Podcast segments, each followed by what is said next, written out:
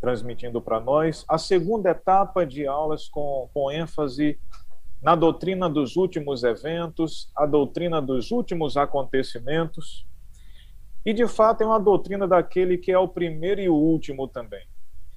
É, nós tivemos já os primeiros momentos do mês passado, e o pastor Adenilton vai estar, então, concluindo com mais duas aulas hoje, em dois momentos ao longo dessa manhã. É, vocês vão estar recebendo aí o link no chat para fazerem o registro da presença, como nas ocasiões anteriores. E já logo amanhã vocês estarão recebendo também o link para acessando o link vocês conseguirem chegar até a avaliação, até a prova para essa disciplina que é a prova de escatologia, OK? Nesse momento, só relembrando, você vai receber o link hoje aqui para você acessar aqui pela plataforma do YouTube aqui, pelo chat do YouTube, você vai acessar é, a nossa plataforma do Google Docs e vai então registrar sua presença. E amanhã, ao longo da manhã, nos grupos em WhatsApp, você vai receber o link para então fazer a sua avaliação dessa disciplina. Pastor Adenilton, meu bom amigo, obrigado por mais uma vez estar conosco aqui. Nós oramos para que a boa mão de Deus e a condução do Espírito Santo, de fato, através de sua vida, chegue ao nosso coração, chegue ao coração de muita gente. E como os pães né, que comeram ali, que foram multiplicados por Jesus, e muita gente comeu e depois levou para casa abundância para outros, que assim seja também nessa manhã.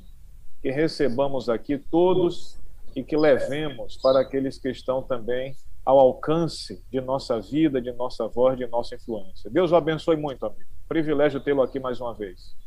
Amém, amém. É, bom dia a todos. Uh, Para mim é uma alegria muito grande estar aqui, né? É, obrigado, Pastor Israel, pela, pelas bondosas palavras de apresentação. É, você sempre é, fala mais do que a gente merece, né? Sempre nos coloca para cima. Muito obrigado pelas bondosas palavras. Obrigado, Pastor Everon. É uma saudação especial aqui. É, muito obrigado aí pelo, pelo apoio, pelo, pelo suporte. Né? Muito obrigado aí pela né, pelo companheirismo e, e por tudo que, que a igreja tem recebido através do seu trabalho. Muito obrigado por tudo. Que Deus continue abençoando ricamente sua vida, seu ministério. Você é uma inspiração para todos nós. Que Deus continue abençoando ricamente. Uma saudação especial para o nosso povo aí da, da União Nordeste, da nossa querida União Nordeste. É sempre muito bom estar, estar participando aqui com vocês. Vocês sabem, já mencionei na, na última aula, na nossa primeira aula, eu sou da terra aí, né, do, uh, sou da Paraíba e uh, sou a minha origem aí na, na, na, União Nordeste. Eu tenho uma alegria muito grande sempre que estou com vocês, né? Então aproveito para dar uma saudação especial para a igreja de Queimadas, né, minha igreja de origem, para o pessoal de São José da Mata, né, onde eu fui pastor, para o pessoal lá, lá do Rangel, onde eu fiz o meu evangelismo de terceiro ano. Uma saudação muito especial para todos vocês. Eu tenho um carinho profundo por, por todos vocês e é uma alegria estar aqui, né? É, nós estamos estudando a respeito do tema da escatologia, os eventos finais. Nós ouvimos é, sobre as notícias aí no Recife e a gente fica observando que, que as coisas estão realmente caminhando para, para a sua fase final, que a história da redenção está caminhando para a sua fase final e Deus está no controle de tudo. É, é muito triste a gente ver essas coisas acontecendo, logicamente, mas ao mesmo tempo nós devemos, nós devemos levantar nossas cabeças acreditando que a nossa redenção se aproxima. Então, ao, ao, ao, estudarmos a palavra de Deus nesta manhã, a gente precisa colocar em mente que Deus está no controle de todas as coisas. E se existe um livro na Bíblia que mostra que Jesus está controlando todas as coisas, que Jesus tem esse mundo em suas mãos, esse livro é o livro do Apocalipse. Na primeira aula, nós vimos que o tema da escatologia é um tema extremamente amplo. A gente poderia estudar sobre escatologia, por exemplo, somente no livro de Gênesis, se fosse o caso. Ali em Gênesis capítulo 3, verso 15, nós temos a primeira profecia messiânica, não é? Então, se você vai para o livro de Êxodo, e para todos os livros da Bíblia, é, basicamente, o tema da escatologia está lá, o tema dos eventos finais está lá. E isso acontece porque a Bíblia inteira tem o propósito de mostrar que Deus está fazendo com que o seu propósito original está avançando para o seu cumprimento final. Então, o propósito original de Deus está avançando para o seu cumprimento final. Então, Deus está no controle de todas as coisas. Quando você vai para o livro de Daniel, é exatamente isso que a gente vê. É, Deus é, levanta reinos, Deus derruba reinos, e finalmente ele estabelece o seu reino eterno. Está lá no livro de Daniel, e quando a gente vai para Apocalipse, nós vemos exatamente a mesma coisa. Na última aula, nós vimos que o personagem central do Apocalipse é Cristo, é Jesus. Então, embora o Apocalipse fale de bestas, de chifres, né, é, de cabeças, de uma besta escarlate, de uma, de uma meretriz, embora o Apocalipse fale sobre todas essas coisas, essas coisas não são o tema central de Apocalipse o tema central de Apocalipse é Cristo conduzindo a história da salvação, Cristo conduzindo a história da redenção, Cristo conduzindo a igreja. Então, esse é o tema central em Apocalipse. Então, tudo em Apocalipse gira em torno do que Cristo é e do que ele faz por mim e por você.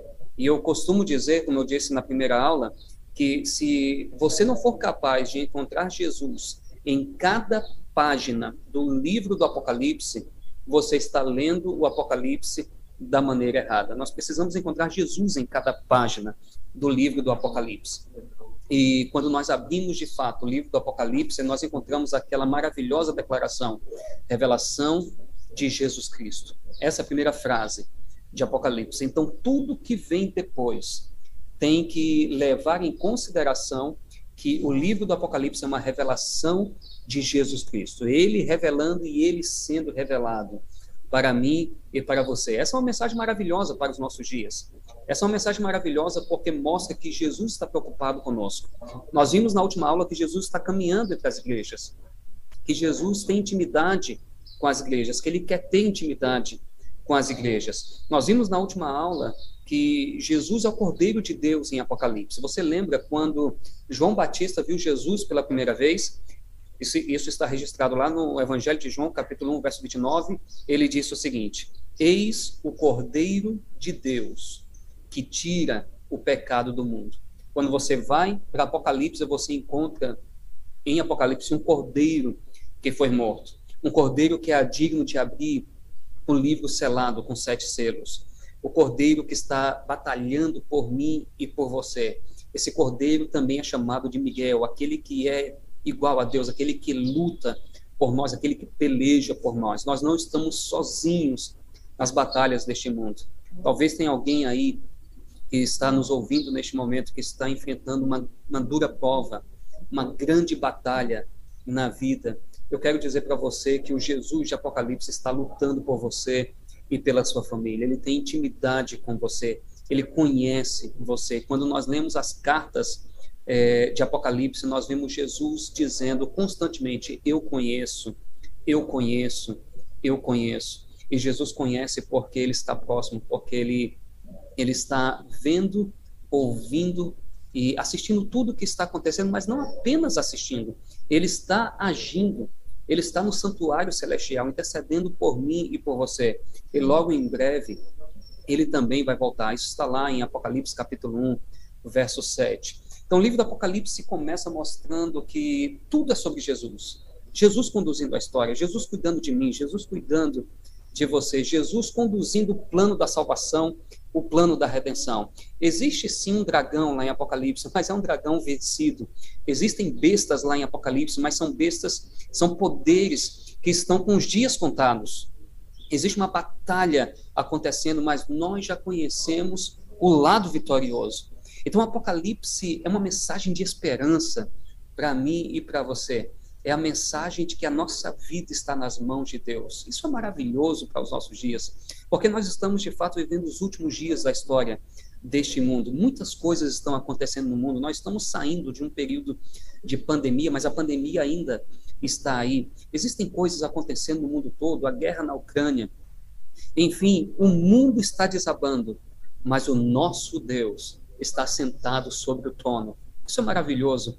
Saber que, embora todas as coisas ao redor parecem estar entrando numa situação caótica, O nosso Deus está firme em seu trono e ele está conduzindo a história da nossa vida. Então, se eu estou falando para alguém nessa manhã que perdeu um ente querido, que perdeu o um emprego, ou que está atravessando qualquer outra situação, por favor, coloque sua vida nas mãos de Deus.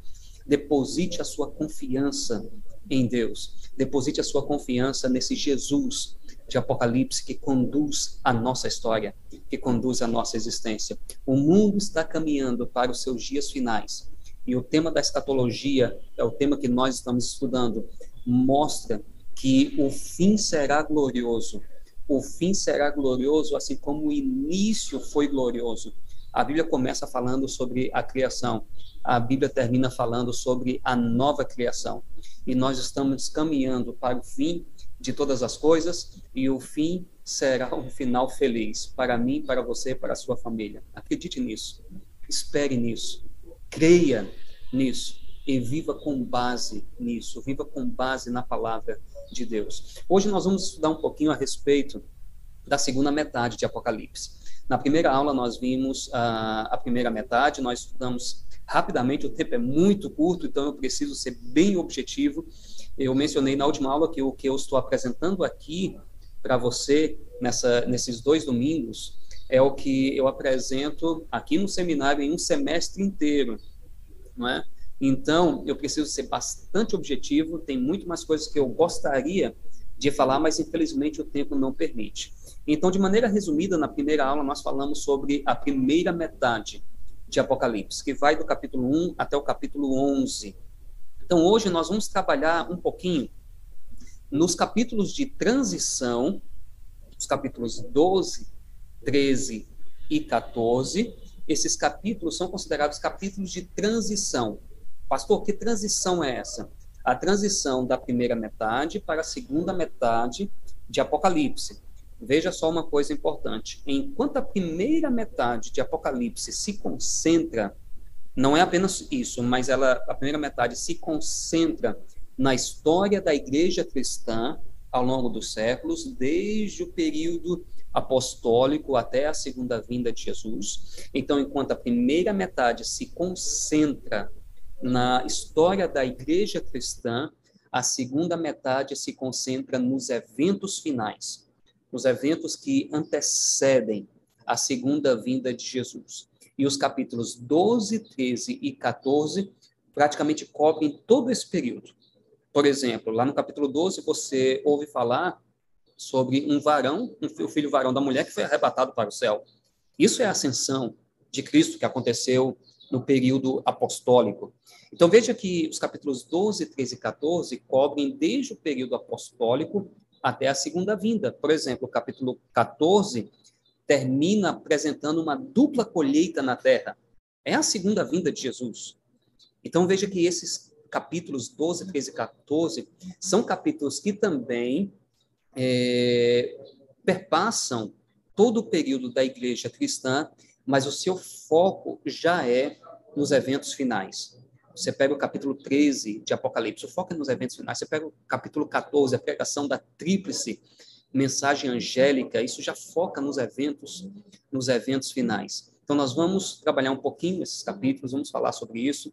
Nós vamos falar sobre a segunda metade de Apocalipse, capítulo 15 até o capítulo 22, né? incluindo os capítulos de transição. Nós poderíamos dizer que a segunda metade de Apocalipse vai do capítulo 12 até o capítulo 22. Então, na, na nossa, no, na nossa aula de hoje, nós vamos falar rapidamente, infelizmente o tempo não permite entrar com detalhes, nós vamos falar rapidamente sobre esta sessão de Apocalipse. Eu queria começar, é, mais uma vez, fazendo uma oração. Né? Orar nunca é demais, pedindo mais uma vez a Deus a sua bênção, é, o seu Santo Espírito, para que nós possamos, então, mergulhar no poder do Espírito no livro do Apocalipse. Como estamos? Vamos mais uma vez pedir a Deus a sua bênção para o estudo de hoje. Vamos orar. Senhor nosso Deus, nosso Pai, nós colocamos mais uma vez nas tuas mãos para fazer a tua obra. E neste momento, ó Deus, humildemente, nós pedimos a unção do Espírito mais uma vez. Pedimos que o teu Santo Espírito traga o bálsamo do céu e o conforto do céu e a sabedoria do céu para que possamos entender a tua palavra. Nós nos colocamos nas tuas mãos e o fazemos agradecidos em nome de Jesus. Amém. Muito bem. Então nós vamos entrar, nós vamos entrar aqui no livro é, do Apocalipse e eu quero compartilhar é, com você aqui a minha tela para que a gente então possa acompanhar aqui no, no PowerPoint. Muito bem. Então, o nosso tema de hoje, tá? Nós estamos no nosso curso de escatologia, né? A doutrina dos eventos finais, né? Isso que significa o termo escatologia, é a doutrina dos eventos finais, o estudo dos eventos finais, o estudo do fim. E nessa, nessa, nesse primeiro momento nós vamos falar sobre a missão do povo remanescente. Isso é algo que nós encontramos ali em Apocalipse, a missão do povo remanescente. O que, que Deus espera do povo remanescente? O que, que Deus espera de mim e de você nesses últimos dias? Né? Então, isso aqui é um tema extremamente importante. Então, nós vamos estudar o capítulo 10 rapidamente. E no capítulo 10, nós é, vamos estudar três coisas, três coisas importantes. Nós vamos trabalhar, nós vamos falar sobre uma proclamação de iminência. Nós temos o anjo, aquele poderoso anjo ali do capítulo 10 de Apocalipse, e ele fala de algo que está para acontecer. Então nós vamos falar rapidamente sobre isso. Mas outro tema que vem de Apocalipse 10 tem que ver com a comissão do remanescente. Lá em Mateus, capítulo 28, versos 18 a 20, nós encontramos a, a comissão da igreja cristã. Você se lembra desse texto? Esse texto é um texto muito conhecido. Nós encontramos lá, Jesus diz assim: Foi-me dada toda a autoridade no céu e na terra, portanto, ide, fazer discípulos de todas as nações, batizando-as em nome do Pai, do Filho e do Espírito Santo, ensinando-as a guardar todas as coisas que vos tenho ordenado, e eis que estou convosco todos os dias até a consumação dos séculos. Então, lá em Mateus, capítulo 28, versos 18 a 20, nós encontramos a comissão da igreja cristã. Mas em Apocalipse, nós encontramos uma comissão diferente. Não, não, não, não, não necessariamente diferente, mas uma comissão especial. Uma comissão para um povo especial. Nós encontramos ali a comissão do povo remanescente? Qual é a missão do povo remanescente? O que Deus espera do povo remanescente? E ali também nós encontramos a mensagem da restauração do santuário celestial. Nós vamos falar rapidamente sobre cada um desses tópicos. Vamos começar sobre é, a ideia de proclamação de iminência. Pastor, o que é isso? O anjo, lá de Apocalipse 10, ele fala para João algo que vai acontecer e que está para acontecer, está muito próximo de acontecer. Então vamos aqui para o texto, para a gente entender o que está acontecendo ali em Apocalipse 10.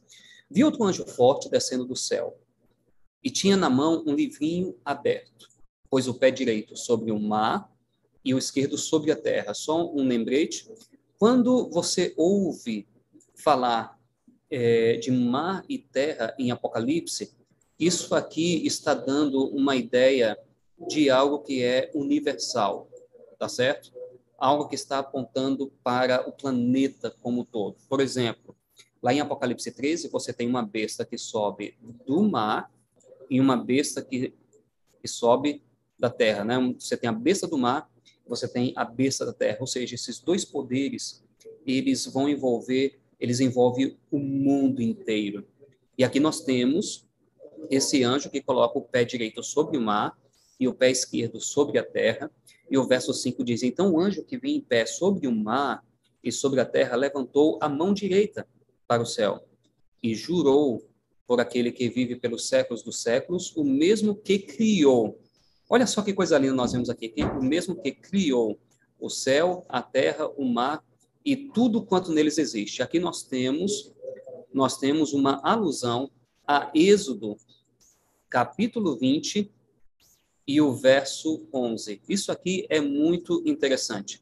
Nós encontramos uma alusão a Êxodo, capítulo 20, verso 11. O coração do decálogo, falando a respeito do santo dia do Senhor, o santo sábado do Senhor. Então, esse anjo, perdão, ele jura por aquele que pelos séculos dos séculos, né? o mesmo que criou o céu, a terra, o mar e tudo quanto neles existe, e o conteúdo do, do seu juramento é isso aqui. Já não haverá demora. Daqui a pouco eu vou falar um pouquinho mais a respeito disso. E aí ele diz no verso 7: Mas nos dias da voz do sétimo anjo, quando ele estiver para tocar a trombeta, cumprir-se-á então o mistério de Deus, segundo ele anunciou aos seus servos, os profetas. Então, qual é o anúncio de iminência? Qual é a proclamação de iminência que nós encontramos aqui? É exatamente essa frase que eu estou sublinhando, que estou destacando aqui para vocês. Cumprir-se-á, então, o mistério de Deus. Esse é o anúncio. O mistério de Deus se cumprirá segundo ele anunciou aos seus servos, os profetas. Então, esse é o anúncio. Se cumprirá o mistério de Deus. E aí você olha para mim e pergunta assim, pastor, o que isso significa? Explica isso para mim. Apocalipse não é tão fácil assim. Eu vou tentar explicar para você. Mas primeiro, vamos entender uma coisa muito importante quando nós é, estudamos a Bíblia. Irmãos, vejam só. É, os autores do Novo Testamento, né, Mateus, Marcos, Lucas, Paulo, Pedro, né, Tiago, os autores do Novo Testamento, eles tinham uma Bíblia que eles liam, né? eles tinham o Antigo Testamento. Essa era a Bíblia deles. E eles utilizavam o Antigo Testamento com muita frequência. E eles utilizavam o Antigo Testamento não somente porque as palavras do Antigo Testamento são palavras bonitas, mas eles utilizavam as palavras do Antigo Testamento para mostrar que o propósito original de Deus continua avançando para seu cumprimento final. Eles utilizavam as profecias do Antigo Testamento para mostrar que aquilo que Deus prometeu, Deus cumpriu, Deus cumpre e ele continua cumprindo. Então, eles usam o Antigo Testamento e eles usam as profecias do Antigo Testamento para mostrar que Deus está conduzindo a história. E quando nós lemos Apocalipse, nós devemos levar em consideração que o livro do Apocalipse usa a Bíblia inteira. Você precisa da Bíblia inteira para entender o Apocalipse, sobretudo o Antigo Testamento. Porque, veja, João, ao escrever, ele quer mostrar que Deus está conduzindo a história da redenção para o seu cumprimento final, e logicamente ele precisa usar o Antigo Testamento para mostrar como Deus tem conduzido esse plano. E em Apocalipse 10, nós precisamos estar atentos para o fato de que João tem o capítulo 12 de Daniel em mente. Isso fica muito claro de perceber quando você compara o capítulo 10 de Apocalipse com o capítulo 12 de Daniel.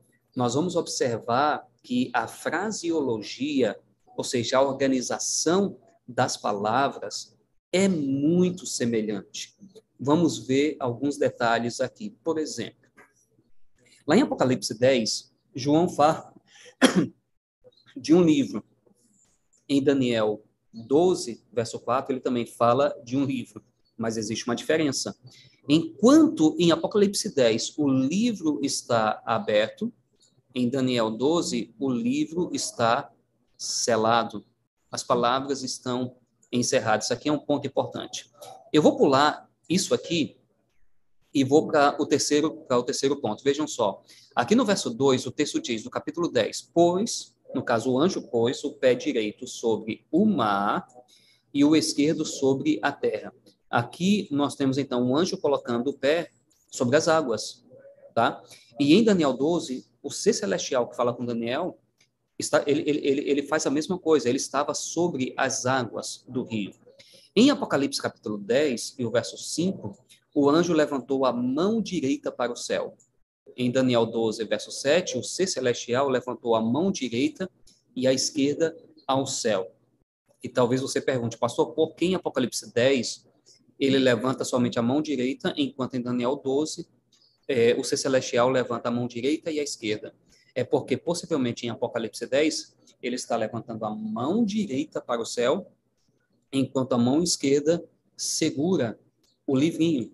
Veja que ele tinha na mão um livrinho. Possivelmente isso aqui é a mão esquerda. Ele está segurando a mão esquerda com o livrinho, enquanto ele levanta a mão direita para o céu. Agora veja aqui o capítulo 10, verso 6. Jurou por aquele que vive pelos séculos dos séculos. Em Daniel 12, verso 7, nós temos: jurou por aquele que vive eternamente. Basicamente a mesma coisa. eternamente pelos séculos dos séculos significam exatamente a mesma coisa. Agora vejam aqui no verso 6. Já não haverá demora. E aqui eu preciso chamar a sua atenção para uma coisa importante. Fique atento. Veja, quando a Bíblia foi escrita, ela não foi escrita na língua portuguesa, como você bem sabe.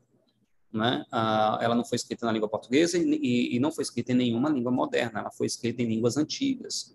O Antigo Testamento é, foi escrito em hebraico, algumas porções em aramaico, sobretudo o livro de Daniel, e o Novo Testamento foi escrito em grego.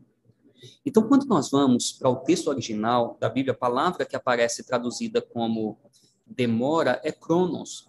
Mas essa palavra é, demora não representa bem o que o termo cronos quer dizer nesse contexto. Porque o termo cronos, deve, o termo cronos deveria ser traduzido como tempo.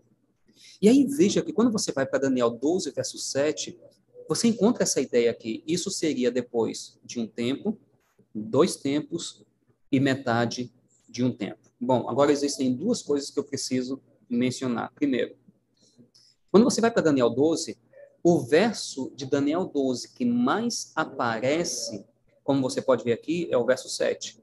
Você está vendo aqui, ó, o verso 7. Várias expressões do verso 7 de Daniel 12 aparecem em Apocalipse 10. Ou seja, quando João está escrevendo o conteúdo de Apocalipse 10, qual é a passagem de Daniel que mais está influenciando o seu pensamento? Aqui eu escrevi Apocalipse 10. É Daniel 12, verso 7. E o que nós encontramos em Daniel 12, verso 7? Nós encontramos uma profecia de tempo. Isso seria depois de um tempo, dois tempos e metade de um tempo. Isso aqui, em Daniel 12, 7, aparece como a resposta a esta pergunta. E aqui eu já entro na segunda coisa que eu preciso dizer.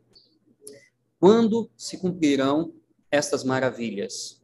Ou seja, o anjo está descrevendo várias coisas que estão que vão acontecer no futuro em relação a Daniel e um ser celestial pergunta para o outro: "Vem cá, quando acontecerão essas maravilhas? Quando quando se cumprirão essas maravilhas?" Aí o ser celestial diz: "Isso seria depois de um tempo, dois tempos e metade de um tempo." Bom, então você já percebeu que Apocalipse 10 e Daniel 12 são muito semelhantes. Mas você também já percebeu que, apesar das semelhanças, há diferenças importantes. Uma delas, e muito importante, é que enquanto o livro está selado em Daniel 12, o livro está aberto em Apocalipse 10. Outro detalhe extremamente importante é que a resposta para a pergunta quando se cumprirão essas maravilhas, em Daniel 12, é que isso se cumpriria ao fim dessa profecia de tempo que está no capítulo 12, o verso 7. Quando nós vamos para Apocalipse 10, nós não encontramos essa pergunta aqui, mas nós encontramos uma pergunta semelhante em Apocalipse 6, verso 10. E os estudiosos de Apocalipse, todos eles praticamente, percebem que essa pergunta que é formulada no capítulo 6, verso 10, ela é respondida um pouquinho mais adiante. Tá? Vejam, essa pergunta aqui de Apocalipse 6, verso 10, tem que ver com a hora do juízo. Gente, olha só isso aqui, ó. Até quando, ó soberano Senhor, santo e verdadeiro, não julgas? Ou seja, a pergunta está preocupada com o tempo do juízo. Ok? A pergunta está preocupada com o tempo do juízo. Essa pergunta, embora ela seja desenvolvida mais adiante, ela começa, é, embora a resposta seja desenvolvida mais adiante, por exemplo, no capítulo 14, quando é, ali na, na, primeira mensagem angélica, o, o, a primeira mensagem angélica diz: chegou a hora do juízo. Então, embora a resposta nós encontremos é, mais desenvolvida mais adiante em Apocalipse, nós já temos um indício, nós já temos é, um prenúncio dessa resposta aqui. Veja, já não haverá mais tempo. Pastor, o que isso significa? Bom, se Apocalipse 10 está usando Daniel 12, esse tempo só pode ser um tipo de tempo. Esse tempo só pode ser tempo profético. Então, quando o anjo diz para João, já não haverá mais tempo, ele está dizendo, já não haverá mais tempo profético. Em outras palavras, o que, que o anjo está dizendo para João? Aquelas profecias de tempo, lá de Daniel, se cumpriram, ok? Então, o anjo está apontando para o cumprimento das profecias de tempo de Daniel. Isso fica mais claro quando você observa que toda a segunda sessão de Apocalipse de Daniel tem que ver com profecia de tempo. Veja, assim como o livro do Apocalipse, o livro de Daniel também está dividido em duas grandes sessões. Você tem a primeira parte, se concentra na história do mundo, ok? Desde o tempo do profeta até a segunda vinda de Cristo. Por exemplo, lá em Daniel 2, quando Daniel interpreta a estátua de Nabucodonosor, você se lembra bem, Daniel diz que é, o reino da Babilônia é a cabeça de ouro, ok? Então, a profecia, o cumprimento da profecia começa no tempo do profeta e vai até a segunda vinda de Jesus. É, Daniel fala sobre uma pedra que foi rolada sem o auxílio de mãos humanas, né, e esmiuçou toda a estátua de baixo para cima, né, destruiu tudo. E é, com, com, com aquele caos que se formou, né, é, o, o, o, resto, o resto da, da, da, da, estátua, com tudo aquilo, com o pó de tudo aquilo, sobre aquilo se forma então o reino eterno de Deus. Então, o, a profecia parte desde o tempo do profeta até a segunda vinda de Jesus. Então, basicamente, a primeira metade de Apocalipse, perdão, de Daniel, se concentra na história do mundo, desde o tempo do profeta até a segunda vinda de Jesus. Porém, a segunda metade é, se concentra mais na, na, na parte escatológica, né? nós chamamos de sessão escatológica né, de Daniel. E ali em Daniel, capítulo 7, verso 25, olha só que coisa interessante, nós encontramos exatamente a mesma expressão que nós encontramos em Daniel 12, 7. Você vê que é exatamente a mesma coisa. Em teologia, nós damos um nome para isso. Veja, os profetas da Bíblia, os, os autores bíblicos, é, quando eles escreveram, eles não tinham os recursos que nós temos hoje. Você pode colocar um negrito, você pode colocar um itálico, você pode sublinhar, você pode pegar uma caneta para marcar. Na época, não havia nada disso. Então, eles usavam diversos outros recursos para chamar a atenção do leitor. Um deles é o que nós chamamos de inclusão. Tá? Vou tentar escrever aqui, ó. Inclusão. O que, que é isso? A inclusão é um recurso que os autores utilizavam da seguinte forma: eles pegavam a mesma ideia, colocavam no início e no fim de uma sessão para dizer que tudo que está no meio tem que ver com aquilo. Então vejam só, aqui em Daniel 7:25, o texto está falando de um tempo, dois tempos e metade de um tempo, uma profecia de tempo. Em Daniel 12:7, o texto está falando de um tempo, dois tempos e metade de um tempo, que é uma profecia de tempo. Ou seja, em outras palavras, Daniel 7 a 12, tudo isso tem que ver com profecia de tempo, tá? E essa profecia de tempo tem o seu foco no tempo do fim. A expressão tempo do fim é uma expressão que aparece em Daniel e apenas no livro de Daniel, tá?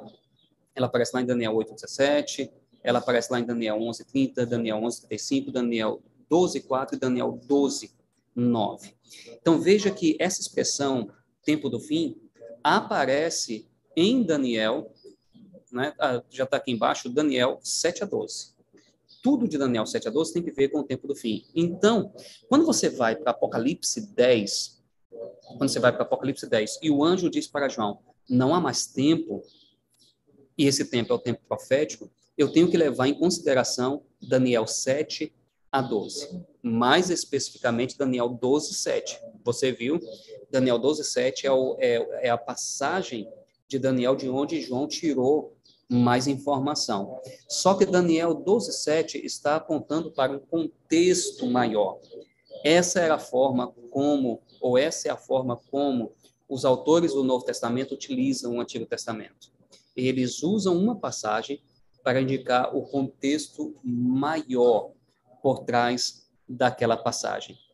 Então, ali em Apocalipse 10, nós temos um anúncio de que algo vai acontecer. Eu preciso voltar um pouquinho algo vai acontecer é, depois do cumprimento da profecia de tempo de Daniel. Espero que isso tenha ficado claro. Eu vou repetir. O anúncio de iminência, lá em, em, Apocalipse 10, é de que existe algo que vai acontecer após o cumprimento das profecias de tempo de Daniel. Ok? E o que, que é isso? O anjo diz lá no verso 7: cumprir-se-á então o mistério de Deus. Depois do cumprimento das profecias de tempo de Daniel, nós temos então o cumprimento do mistério de Deus.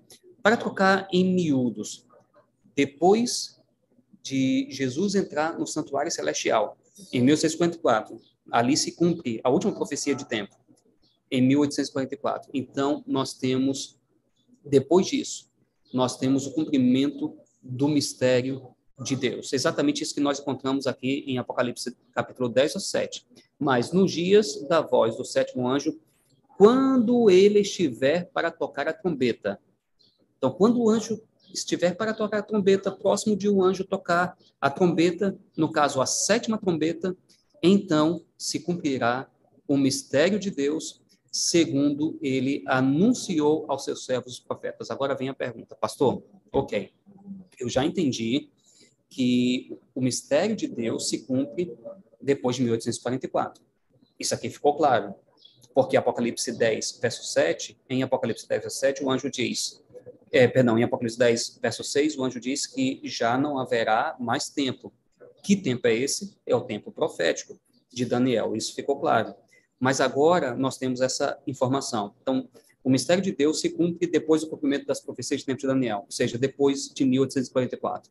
Agora vem a pergunta: afinal de contas, o que é o mistério de Deus segundo ele anunciou aos seus servos os profetas. Onde é que nós encontramos a resposta para essa pergunta?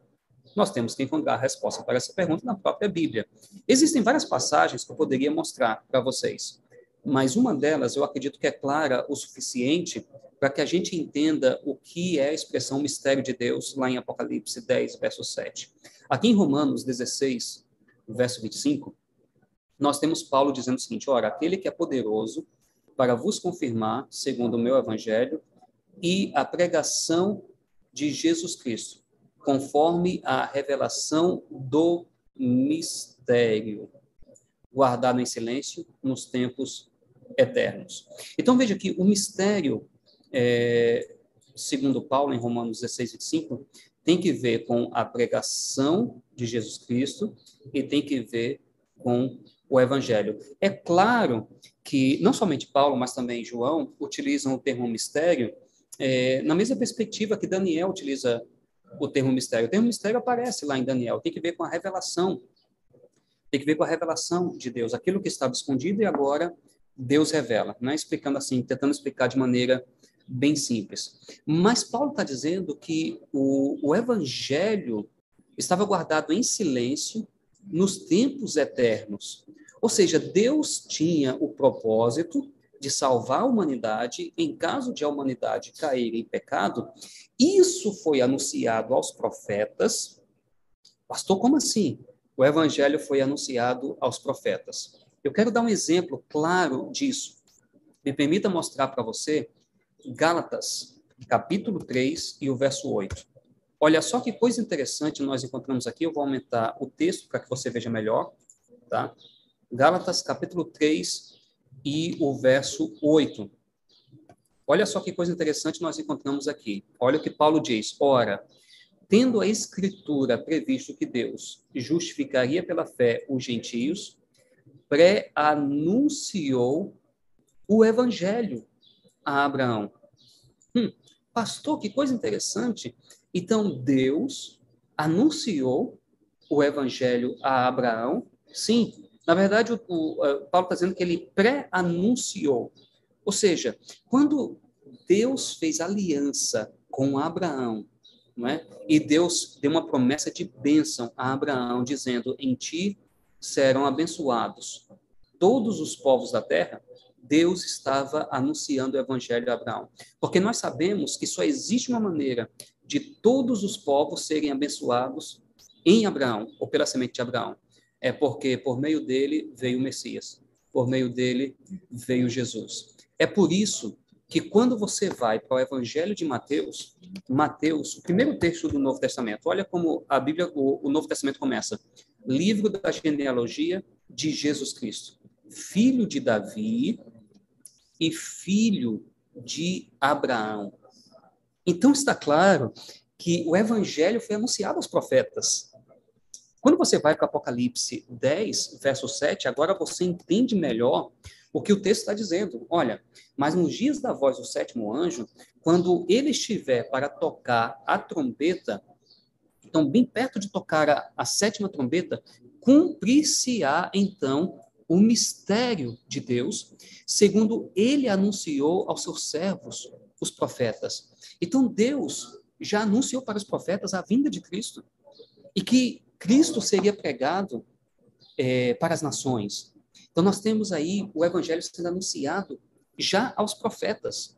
Nós temos aqui exatamente a mesma coisa em Apocalipse 10, 17, esse mistério de Deus, que é o evangelho de Cristo, o mistério guardado em segredos, a vinda do Messias, é, a vida dele, sua morte, sua ressurreição, sua ascensão, tudo isso foi anunciado aos profetas. Você pode ir para a Bíblia inteira e você vai encontrar exatamente essa mensagem ali no Antigo Testamento. Quando Jesus estava conversando com os discípulos na estrada de Emaús, eu quero ler esse texto aqui para você.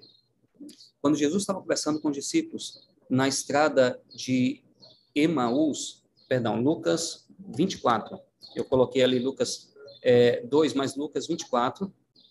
Deixa eu ver se eu acho o texto aqui. É, um pouquinho mais adiante. Aqui, verso 27. E começando por Moisés, discorrendo por todos os profetas, expunha-lhes o que a seu respeito constava em todas as Escrituras. O Novo Testamento ainda não havia sido escrito. Portanto, essa, to, é, essa expressão, todas as Escrituras, está se referindo ao Antigo Testamento. E aí nós temos aqui, ó, Moisés, ou seja, o Pentateuco, tá certo? Discorrendo pelos profetas, né, os livros proféticos do Antigo Testamento, expunha-lhes o que a seu respeito constava em todas as Escrituras. Então, vejam, é, Deus anunciou, Deus anunciou ah, o Evangelho para os profetas. Isso estava guardado em silêncio nos tempos eternos, mas agora nós temos o tempo da pregação de Jesus Cristo. Então, é, você deve estar pensando, pastor, então fala assim, uma frase bem direta. Uma frase bem direta. O que, que acontece depois de 1844? Nós temos o cumprimento do mistério de Deus, que é a pregação do evangelho, ou seja, o evangelho seria pregado de maneira mais intensa, o evangelho seria pregado de maneira mais intensa e nós teríamos, nós vamos ter a conclusão da pregação do Evangelho. Vejam que mensagem bonita nós temos aqui. E vejam que Deus levanta um povo ali por, em torno de 1844 para pregar essa mensagem de advertência ao mundo, a mensagem do Evangelho ao mundo de maneira mais intensa né, a tríplice mensagem angélica. E eu quero falar um pouquinho mais a respeito disso. Bom, quando nós falamos da pregação do evangelho, nós estamos logicamente falando da vida, né, do ministério, da morte, ressurreição e ascensão de Cristo. Essa é a mensagem do evangelho. Então, vida, morte, vida, ministério, morte, ressurreição e ascensão. Então, quando nós estamos pregando o evangelho para as pessoas, nós estamos falando a respeito da vida de Cristo, do ministério de Cristo, da morte expiatória de sua ressurreição vitoriosa e de sua ascensão até o trono de Deus. Então, é, isso, essa é a mensagem do Evangelho. Mas vejam que o livro do Apocalipse, ele trata dessa mensagem do Evangelho.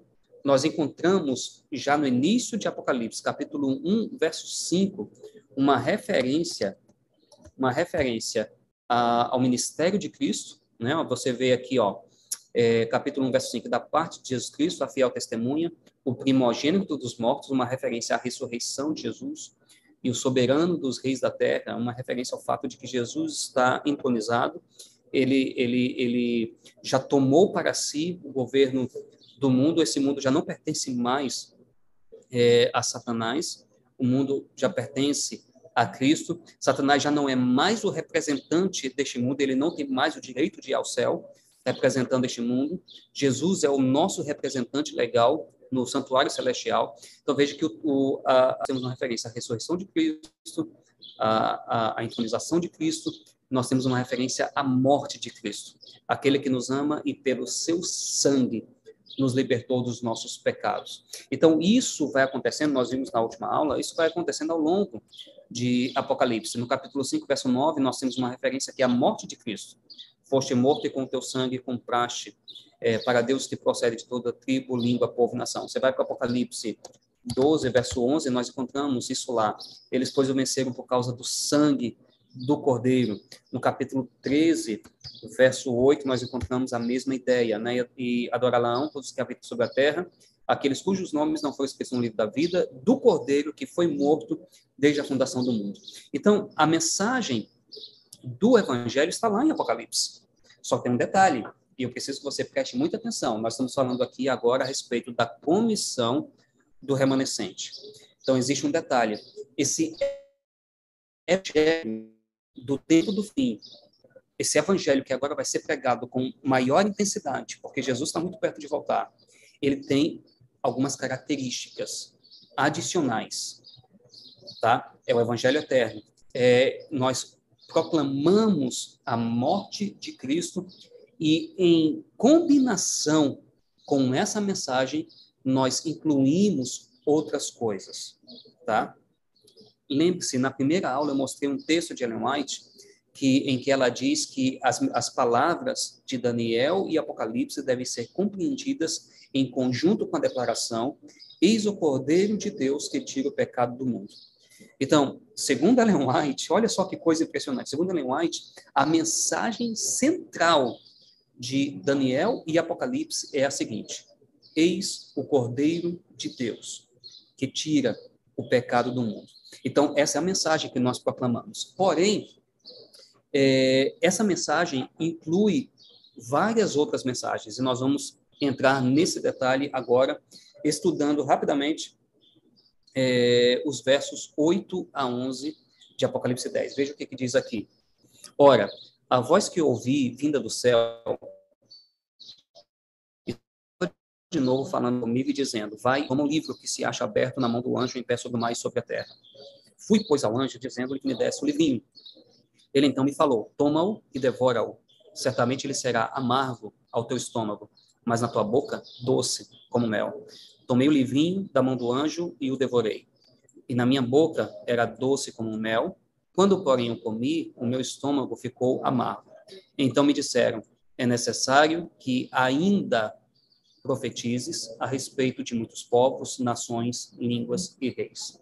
Antes de avançar, preciso fazer um comentário importante. Vejam, em Daniel, perdão, em Apocalipse 10 e o verso 7, eu quero voltar aqui para esse texto. Nós temos o anjo dizendo que o mistério de Deus se cumpre quando o sétimo anjo estiver para tocar a trombeta. Antes disso, o anjo disse: já não haverá mais demora. Ou, conforme eu mencionei, uma tradução melhor seria já não haverá mais tempo. Pastor, por quê? Repete para mim porque essa tradução é a melhor tradução. Porque João está pensando aqui nas profecias de tempo de Daniel, 7 a 12. Especificamente, João tem Daniel 12, 7 em mente. Então, vejam, no verso 11, no verso 11, nós vamos ver é, João ouvindo que é necessário que ele ainda profetize a respeito de muitos povos, nações, línguas e reis. Então ainda existe uma mensagem para proclamar. Ainda não é o fim. A profecia de tempo, o fim da profecia de tempo, não é o fim. Mas vejam, quando é, nós vamos pregar a mensagem no tempo do fim, nós temos que levar em consideração que João apontou para o cumprimento das profecias de tempo de Daniel. Em outras palavras, vou dizer assim de maneira bem direta, o evangelho do tempo do fim inclui as mensagens do livro de Daniel. Eu vou repetir, o evangelho do tempo do fim inclui as mensagens ou as profecias do livro de Daniel. Isso não é nada estranho, porque lembre-se é, que eu mencionei que, segundo Ellen White, nós temos que interpretar, nós temos que ler Daniel e Apocalipse pensando na declaração de João Batista: Eis o Cordeiro de Deus que tira o pecado do mundo. Então, o Evangelho no tempo do fim inclui inclui as profecias do livro de Daniel. Porém, não apenas isso. O Evangelho do tempo do fim também inclui, logicamente, as profecias de Apocalipse. Vejam só, o verso 11 do capítulo 10 diz: É necessário que ainda profetizes a respeito de muitos povos, nações, línguas e reis. Onde é que nós vamos encontrar o conteúdo disso? Nós estamos em Apocalipse 10, verso 11. Logicamente, nós vamos encontrar o conteúdo disso em Apocalipse 11 a 22. Ok? Então, quando você ouve João falando, é, você ouve esse texto, né? João ouvindo a mensagem, necessário que ainda profetiza a respeito de muitos povos, nações, línguas e reis. Isso vai acontecer na sequência do livro. O conteúdo está na sequência do livro.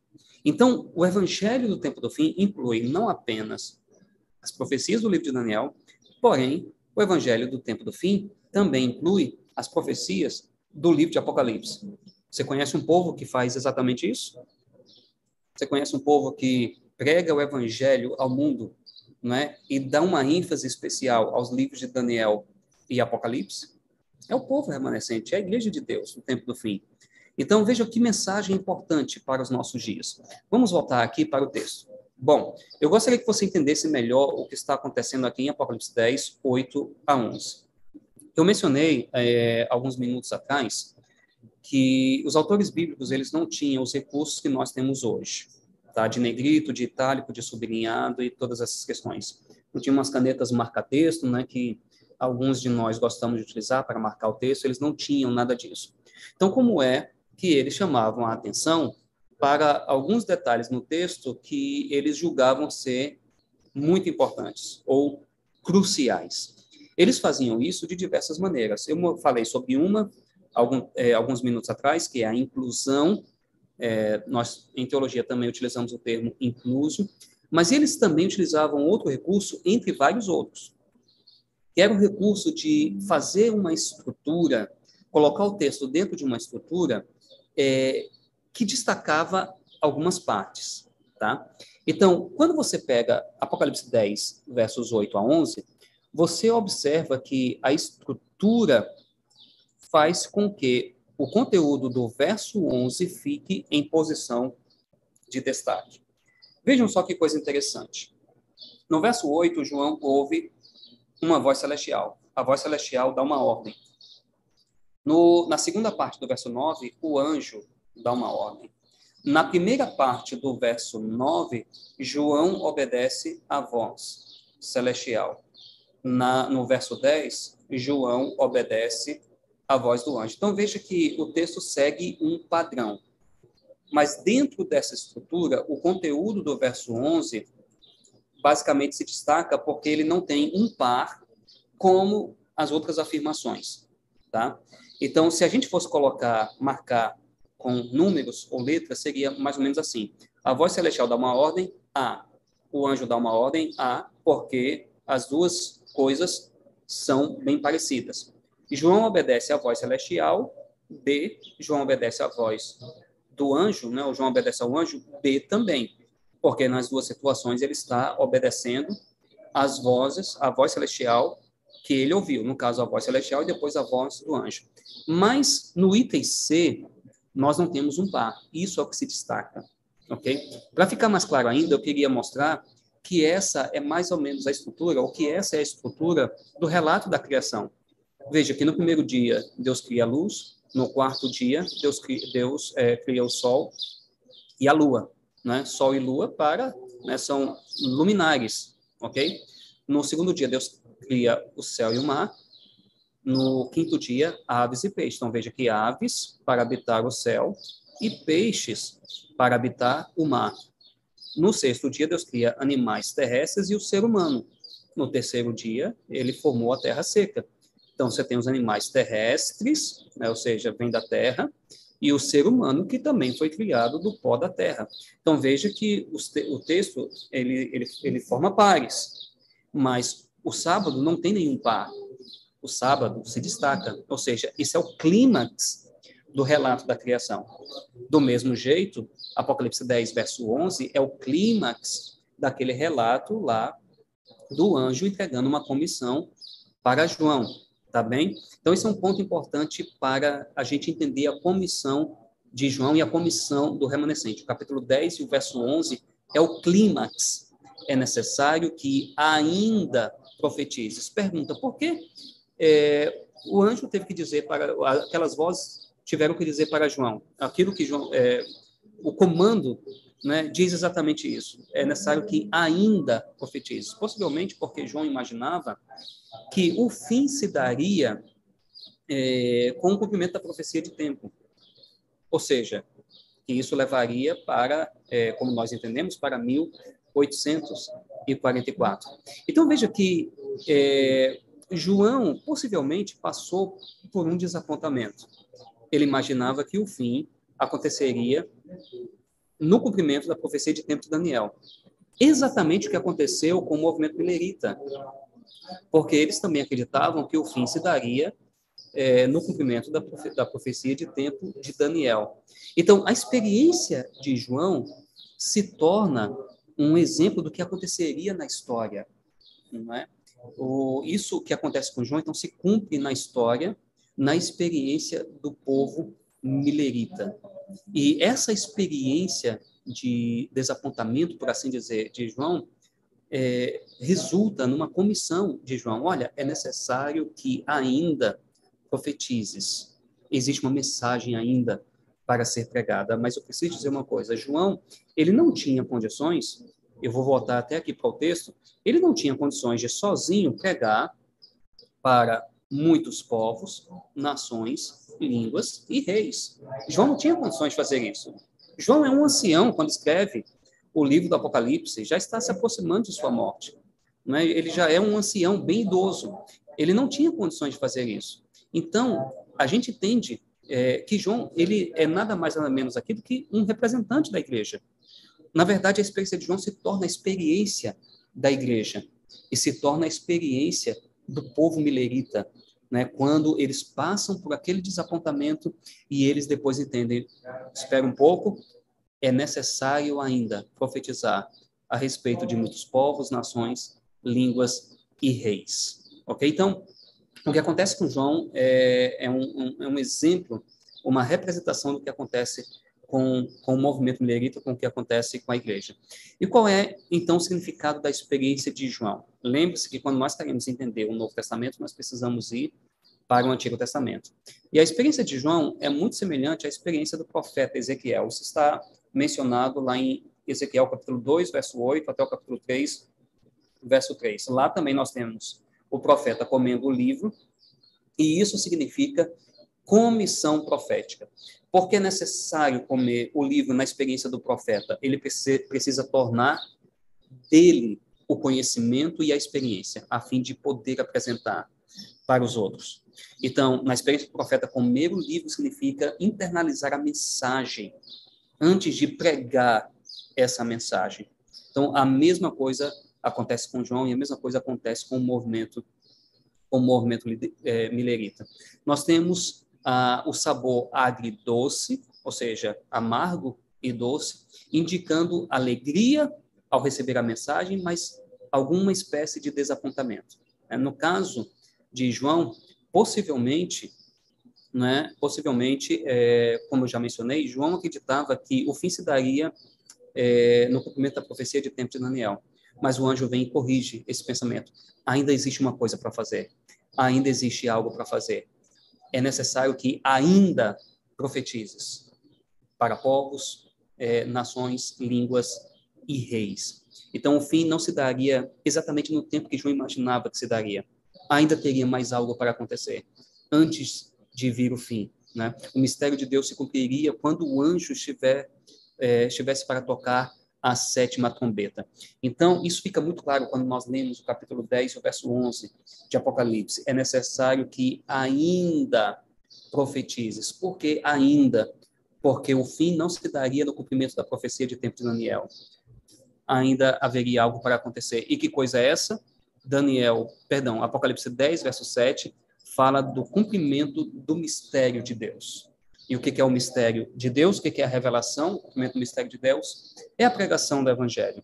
Nós vimos isso em Romanos 16, verso 25. Então, é, Apocalipse 10 mostra que haveria uma intensificação na pregação do Evangelho depois do cumprimento das profecias de tempo de Daniel. E por isso é necessário que haja ainda uma mensagem a ser dada a povos, nações, línguas e reis. Bom, eu gostaria, então, agora, já que nós entendemos o capítulo 10 de Apocalipse, mostrar que é em Apocalipse 14 que a mensagem de Apocalipse 10 se desenvolve. Veja, em Apocalipse 10 nós temos a comissão do povo remanescente. Ok? Veja, João não podia fazer aquilo que está ali em Apocalipse 10, 11. João é apenas um ancião. E o que acontece em Apocalipse 10, 11 requer um movimento mundial. Porque o texto diz, o texto menciona povos, nações, línguas e reis. Então, isso requer um movimento mundial. Então, somente um movimento mundial podia cumprir aquilo que está em Apocalipse 10, 11. João é apenas um representante ali. Então, a comissão de João, na verdade, é a comissão da igreja.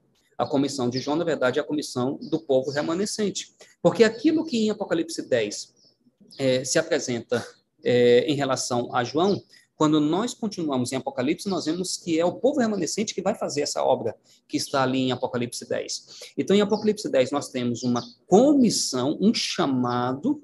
Em Apocalipse 14, nós encontramos o conteúdo, a obra a ser desenvolvida, o conteúdo a ser pregado. Até agora nós já vimos que o evangelho no tempo do fim inclui as profecias de Daniel e inclui também as profecias de Apocalipse. Mais adiante nós vamos ver que o evangelho do tempo do fim também inclui a mensagem de restauração do santuário celestial. Mas antes disso, vamos observar aqui a relação entre Apocalipse 10 e 14, para que fique claro para cada um de nós que o que nós encontramos em Apocalipse 10 se desenvolve no capítulo 14. Então vamos comparar algumas, alguns textos aqui. Por exemplo, em Apocalipse 10, verso 6, nós lemos, né, é, mencionando aquele que criou o céu, a terra e o mar e tudo quanto neles existe. E eu mencionei que isso aqui é uma alusão a Êxodo, capítulo 20 e o verso 11. O coração do decálogo o santo sábado do Senhor. Em Apocalipse 14, 7, nós encontramos basicamente a mesma coisa. Aquele que fez o céu, a terra e o mar, e aí menciona aqui as fontes das águas, né? Mas nós temos aqui essa expressão, aquele que fez o céu, a terra e o mar, que é basicamente a mesma que nós encontramos lá em Apocalipse 10, verso 6. Aqui em Apocalipse 14, verso 7, nós também temos uma alusão a Êxodo, capítulo 20 e o verso 11 coração do decálogo, o santo sábado do Senhor. Em Apocalipse 10, o texto diz: já não há mais tempo. E que tempo é esse? Tempo profético. Porque em Apocalipse 10, verso 6, nós temos a declaração de que não há mais tempo profético, em Apocalipse 14, na primeira mensagem angélica, é possível anunciar que a hora do juízo chegou. Ou seja, quando termina a, a profecia de tempo né? A, a, maior profecia de tempo lá em Daniel, que está lá em Daniel 8, 13 e 14, né? até 2.300 tardes e manhãs o santuário será, será purificado. Quando isso ocorre, inicia-se o juízo celestial. Então, em Apocalipse 14, verso 7, nós encontramos o anúncio de que a hora do juízo chegou. E por que esse anúncio em Apocalipse 14, 6 é possível? É possível porque em Apocalipse 10, verso 6, o anjo disse para João, ó, não haverá mais tempo. Ou seja, é, é o cumprimento da profecia de tempo de Daniel. Eu preciso agora mencionar algo que é muito importante para a gente entender melhor Apocalipse 10. Veja, Apocalipse 10, como a gente viu na primeira aula, está dentro de um intervalo na, na, na sessão das trombetas. Então, João começa a falar sobre as trombetas lá em Apocalipse 8, verso 2, do verso 2 ao verso 6, verso 2 ao verso 4, nós temos praticamente uma introdução. Depois ele começa a falar do toque de cada trombeta. Me permita mostrar o texto rapidamente. Vamos aqui para o texto. É, Apocalipse capítulo 8, verso 2. Então viu sete anjos que se acham em pé diante de Deus, eles, eles foram dadas sete trombetas. Está aqui. Então nós temos, nós temos aqui é, os sete anjos, né, que vão tocar as sete trombetas.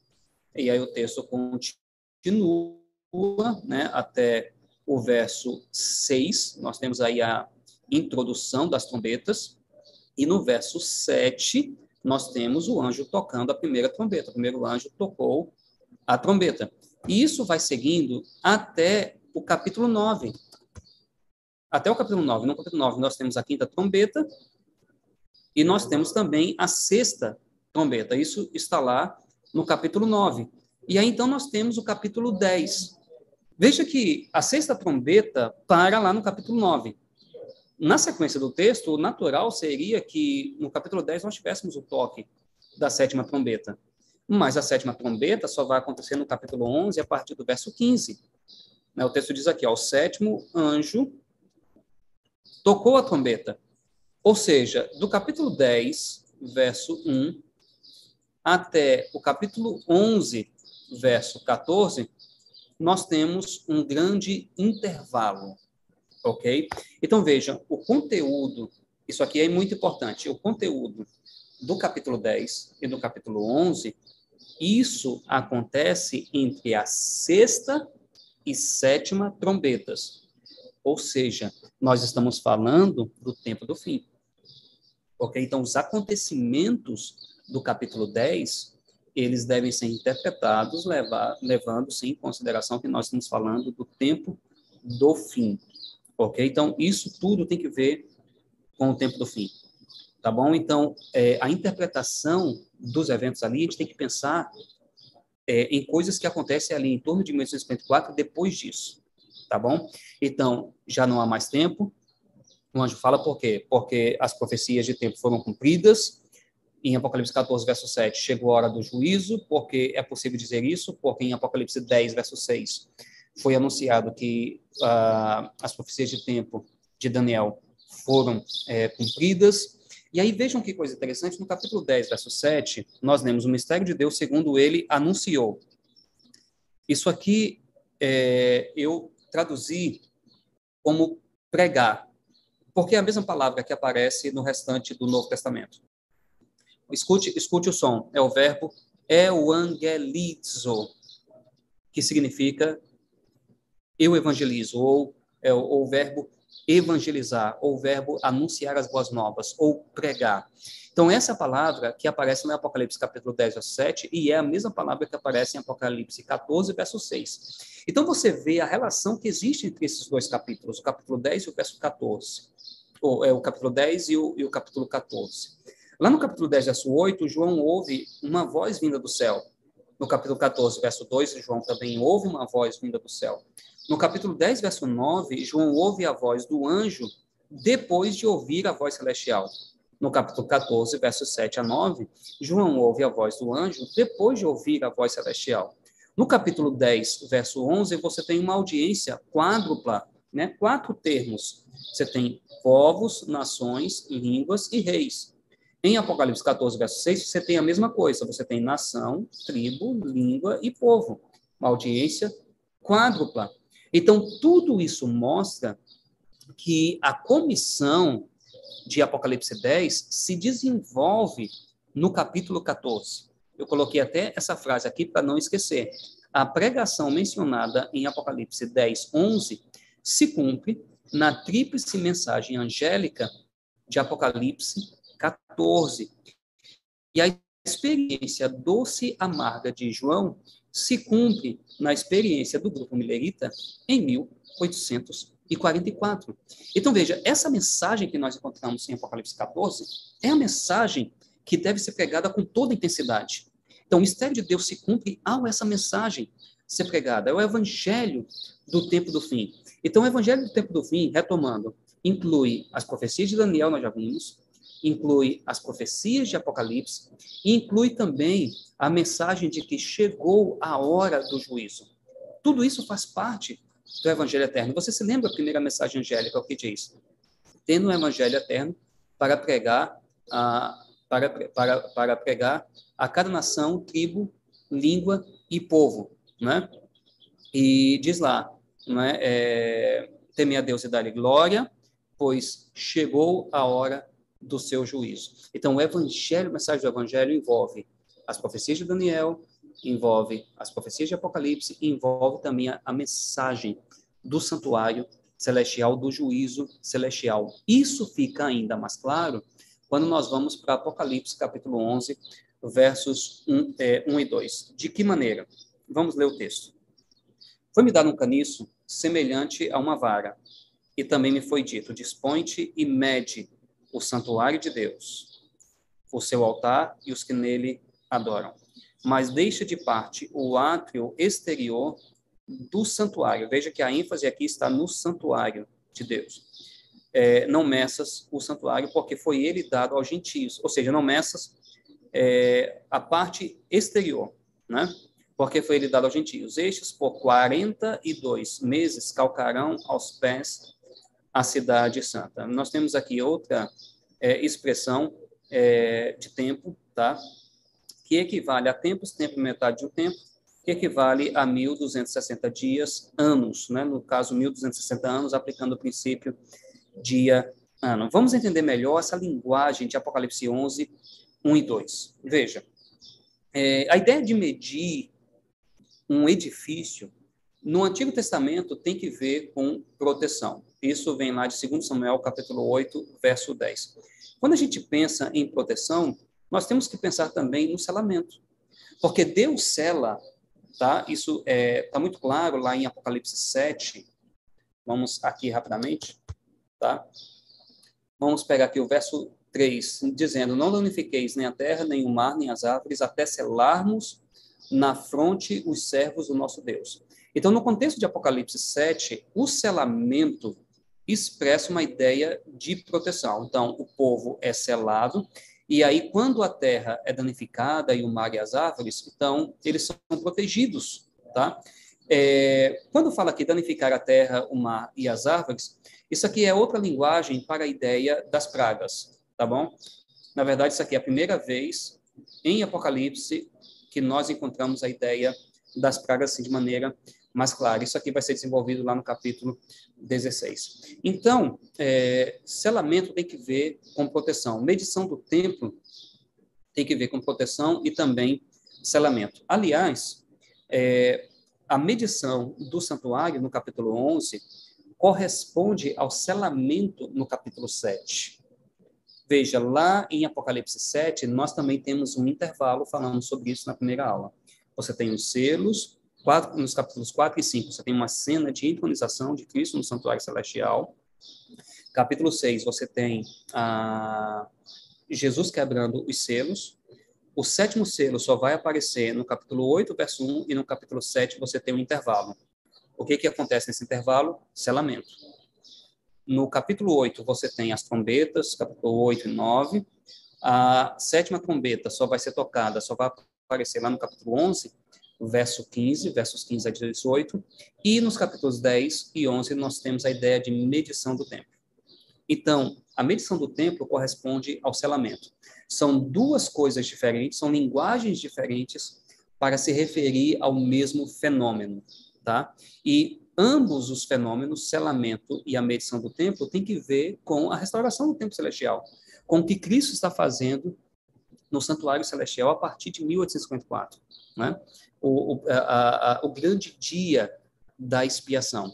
Depois que Cristo termina o seu ministério ali, as pragas serão derramadas, mas o povo de Deus estará protegido, ok? Então, Apocalipse 11 está falando de selamento e de, de restauração do santuário celestial. Isso fica muito claro porque, quando a gente lê Apocalipse 11, nós observamos que João tem é, Ezequiel 40 a 48 em mente.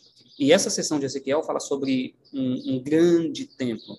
Especificamente no verso 3 do capítulo 40, nós encontramos a ideia né, de restauração. Vamos ler esse texto, Ezequiel, Ezequiel, capítulo 40 e o verso 3. Olha o que diz aqui. Ele me levou para lá e eis um homem cuja aparência era como a do bronze. Estava de pé na porta e tinha na mão um cordel de linho e uma cana de medir. Então você veja que a ideia de medição também está presente lá em Ezequiel, e a ideia é o seguinte: a medição ali se mede para restaurar, né? se mede o edifício a fim de restaurá-lo. Então a mensagem de restauração também está presente aqui em Apocalipse 11. Mas também a ideia de juízo. Medir também significa julgar. Mateus capítulo 7, verso 2, isso fica bem claro. Ali, quando Jesus, no Sermão da Montanha, vou colocar aqui o texto, lá no Sermão da Montanha, Jesus fala isso aqui. Olha o que ele diz: Pois com o critério que julgardes, sereis julgados, e com a medida com que tiverdes medido, vos medirão também. Então, Jesus, ele utiliza, lá em Mateus é, 7, verso 2, a ideia de medir, né, é, com, como uma ideia sinônima à ideia de julgar. Ou seja, medir e julgar são basicamente a mesma coisa nesse contexto. Então, lá em Apocalipse 11, 7, quando nós lemos sobre a medição do santuário celestial, nós estamos falando de proteção, ou seja, selamento, nós estamos falando da restauração do santuário, não é? é? Ou seja, a mensagem relacionada ao santuário, nós estamos falando também sobre a ideia de juízo. Tudo isso lá em, em Apocalipse capítulo 11, é, versos 1 em diante. Então, veja, quando nós falamos sobre a pregação do evangelho no tempo do fim, nós estamos falando sobre as profecias de Daniel, em outras palavras, a, o evangelho do tempo do fim inclui a, as profecias de Daniel, inclui as profecias de Apocalipse e inclui também a mensagem de restauração do santuário celestial, a mensagem do juízo celestial, o grande dia da expiação, conforme nós vemos lá em Levítico capítulo 16. Então, em uma frase, nós podemos dizer o seguinte: as ideias de juízo, restauração e proteção, ou selamento, apontam para o mesmo evento. Qual é o evento? O juízo investigativo pré-advento. Então, nós temos uma mensagem a ser pregada no tempo do fim, é a mensagem do Evangelho, mas essa mensagem do Evangelho, né, a pregação do Evangelho, logicamente fala sobre o sacrifício expiatório de Cristo, nós falamos sobre isso, mas também inclui a mensagem de que Cristo está no santuário, né? E ele está no santuário aplicando os méritos de seu sacrifício na cruz. Então veja que uma coisa está ligada à outra, mas a mensagem do tempo do fim também inclui as profecias de Daniel a mensagem do tempo do fim também inclui as profecias de Apocalipse. Qual é o povo na terra que está pregando todas essas mensagens?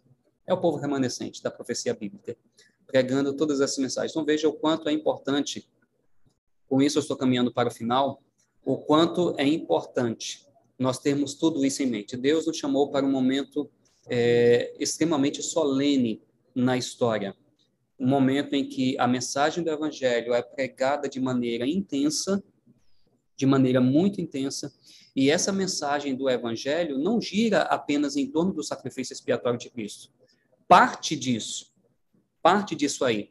Então veja, se alguém prega somente o sacrifício de Jesus, esse evangelho não está completo. Precisa falar do que Cristo está fazendo no santuário precisa incluir as mensagens das profecias de Daniel e Apocalipse mostrando que Deus está no controle da história da redenção, que ele está conduzindo toda a história da redenção. A mensagem do evangelho no tempo do fim inclui todas, as, todas essas coisas. Esse é o evangelho eterno a ser pregado. Deus chamou um povo especial para um momento solene na história da redenção. Deus chamou a mim e a você. Nós temos a responsabilidade de anunciar essa mensagem ao mundo. Bom, finalizo aqui a nossa primeira parte. Eu acredito que nós teremos aqui momentos para algumas perguntas. É, só um detalhe, antes de a gente entrar nas perguntas, o ideal seria que as perguntas estivessem relacionadas com o tema de hoje, né, para poder a gente aproveitar melhor o tempo. Né? Se por acaso não tiver pergunta suficiente, for uma pergunta que não esteja tão relacionada ao tema de hoje, tudo bem mas o ideal seria que as perguntas estivessem relacionadas com o tema de hoje, para a gente tentar, através das perguntas, aprofundar mais ainda o assunto. Ok, pastor Adenilton, muito obrigado aí pelas informações de de primeiro momento para esta primeira parte. Nós já temos aqui algumas boas perguntas para, para receberem aí a apreciação, uma proposta de resposta, não é? A primeira delas aqui, que eu gostaria que o senhor trabalhasse para a gente, é como é que nós podemos adequar melhor, perceber melhor e também apresentar melhor a verdade presente, uma verdade para o nosso tempo hoje, a partir de Apocalipse 14. Bom, é, eu espero ter compreendido bem a pergunta, como nós podemos adequar melhor a mensagem presente a partir de Apocalipse 14. Isso, exatamente okay. isso. Bom, é, primeiro, primeiro ponto é o seguinte: quando toda nossa pregação deve ser cristocêntrica. Jesus deve ser o centro de nossa pregação, tudo gira em torno de quem Cristo é e de sua obra por nós. Lá em Apocalipse 14, verso 6, nós encontramos a expressão evangelho, evangelho eterno. Existe um evangelho eterno para ser pregado. Então, a tríplice mensagem angélica deve ser pregada com foco, em primeiro lugar, em quem Cristo é e o que ele faz por nós. Na, na verdade, ao pregarmos a tríplice mensagem angélica, nós estamos trazendo de volta a reputação de Deus. Quem ele é, a sua, a sua, a sua santidade. Quando você vai para Apocalipse, deixa eu mostrar aqui o texto, deixa eu é, compartilhar de novo minha tela. Vamos para o texto bíblico que fica melhor. Você vai para Apocalipse, capítulo 14, verso 6. Apocalipse 14, verso 6. E nós encontramos algo muito interessante aqui. Veja o que, que o texto diz. Vi outro anjo voando pelo meio do céu, tendo um evangelho eterno. Então, essa aqui é a mensagem a ser pregada ao mundo, né, para pregar aos que se assentam sobre a terra, né, a cada nação, tribo, língua e povo. Então, qual é a mensagem a ser pregada ao mundo? Essa mensagem aqui, é o Evangelho. Tá? E nós já vimos que o Evangelho envolve, logicamente, a mensagem da, do sacrifício de Cristo, sua vida, seu ministério, sua morte, ressurreição, ascensão. Né? Mas a mensagem do Evangelho, como nós vimos, inclui também as profecias de Daniel Apocalipse e a mensagem de restauração do santuário celestial. Quando nós chegamos ao verso 7, nós encontramos aqui é, três coisas. Três coisas que as pessoas, ao ouvirem essa mensagem, devem fazer como sinal de que elas reconhecem a Deus como Criador. Elas devem fazer três coisas. Elas devem, número um, temer a Deus. Elas devem, número dois, dar glória a Deus. Elas devem, número três, adorar a Deus. Então, elas temem a Deus, elas dão glória a Deus e elas adoram a Deus. Curiosamente, essa, essa tríplice atitude que nós encontramos em Apocalipse 14, verso 7, nós encontramos também em Apocalipse 15. Quando você lê aquela mensagem dos, do, do, do, dos santos no céu, né? você tem aqui no verso 4, olha só que coisa interessante: quem não temerá e não glorificará o teu nome ao Senhor e adorarão a ti. Então, aquela tríplice atitude que você encontra em Apocalipse 14, verso 7, você encontra aqui também. Atitude número um, temer a Deus. Atitude número dois, glorificar a Deus. Atitude número três, adorar. Adorar a Deus. Então, veja, quando nós lemos Apocalipse 14, 7, à luz de Apocalipse 15, nós observamos que, ao pregar a tríplice mensagem angélica, nós estamos trazendo de volta a reputação de Deus, quem Deus é, a santidade de Deus. Olha só que coisa interessante nós vemos no verso 4. Quem não temerá e glorificará o teu nome, e você sabe que nome, do ponto de vista da Bíblia, tem que ver com o caráter de Deus. E qual o caráter de Deus revelado aqui nesse texto de Apocalipse? Deus é santo. Deus é santo. E isso aqui é importante. Quando nós pensamos na santidade de Deus, existe algo que revela o caráter de Deus e a santidade de Deus. É a lei de Deus. Então veja quantas mensagens, digamos assim, distintivas adventistas estão contidas aqui na tríplice mensagem angélica. Mas qual é o ponto de partida? É a mensagem do evangelho. o sacrifício de Cristo. Lembre-se do que Ellen White, é, lembre-se do que Ellen White mencionou, né, que as mensagens de Daniel e Apocalipse devem ser ah, devem ser é, estudadas tendo em mente a declaração eis o de Deus que tira o pecado do mundo. Então, qual é a maneira adequada de pregar isso? É colocando Cristo no centro, colocando Jesus no centro dessa pregação. Mas ao colocarmos Jesus no centro dessa pregação, nós temos que trazer para essa pregação todas as coisas que estão relacionadas com Cristo. Né?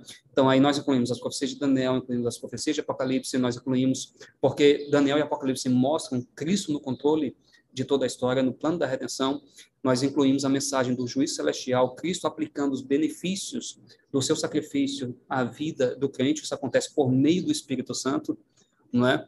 Então, todas essas mensagens devem ser trazidas, mas a, o eixo central é Cristo. Então, nós devemos ser cristocêntricos ao pregar Apocalipse 14. Essa é a maneira adequada de pregar Apocalipse 14, colocando Cristo no centro, mas trazendo todas essas mensagens que estão em Cristo. Essa é a maneira adequada de pregar Apocalipse 14, eu creio. Ok, meu caro, ótimo, muito bom. Uma outra observação interessante aqui, Adenil, foi colocada, eu vou apresentá-la para você. O que significaria aquela posição do anjo, capítulo 10 de Apocalipse, com o pé direito sobre o mar e o outro pé sobre a terra? Essa pergunta vem aqui com aquele que a fez, assumindo que esse ser é uma representação de Jesus Cristo. O que significaria, então, a posição dele com um pé sobre o mar e o outro sobre a terra?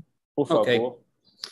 Ok, veja, é, quando o Apocalipse usa algumas expressões em pares ou em tríades, ou seja, em duas coisas ou três coisas, é, isso indica universalidade, ou seja, a mensagem ela tem cunho universal, o evento tem cunho universal. Por exemplo, lá em Apocalipse, deixa eu a compartilhar a tela aqui novamente. Vamos para o texto bíblico. Veja que em tríade, nós temos, por exemplo, Apocalipse 10, 6. É, jurou por aquele que vive pelos séculos dos séculos, séculos, o mesmo que criou o céu, a terra e o mar. Então, quando você vê essa expressão céu, terra e mar, você está se referindo ao planeta como um todo. Isso acontece também em Apocalipse 14, verso 6, né? E outro anjo voando pelo meio do céu, tendo o evangelho. É, não, perdão, verso 7. É chegado a hora do seu juiz adorar aquele que fez o céu, a terra e o mar. Ou seja, uma mensagem, é, algo que tem proporções globais. Às vezes, em vez de utilizar expressões em tríade, João usa, utiliza expressões em par. Tá? É, quando nós vemos terra e mar, também são expressões que expressam a ideia de globalidade, ok? Você veja que em Apocalipse 13, você tem uma besta do mar, né? uma, besta, uma besta emergindo do mar, você vai para o verso 11, você vai para o verso 11, você tem uma, be uma besta emergindo da terra. Então, veja, é, esses dois aliados do dragão, a besta do mar e a besta da terra, é, elas vão, esses aliados vão ter proporções globais. Então, o texto está falando de eventos que envolvem o planeta como um todo.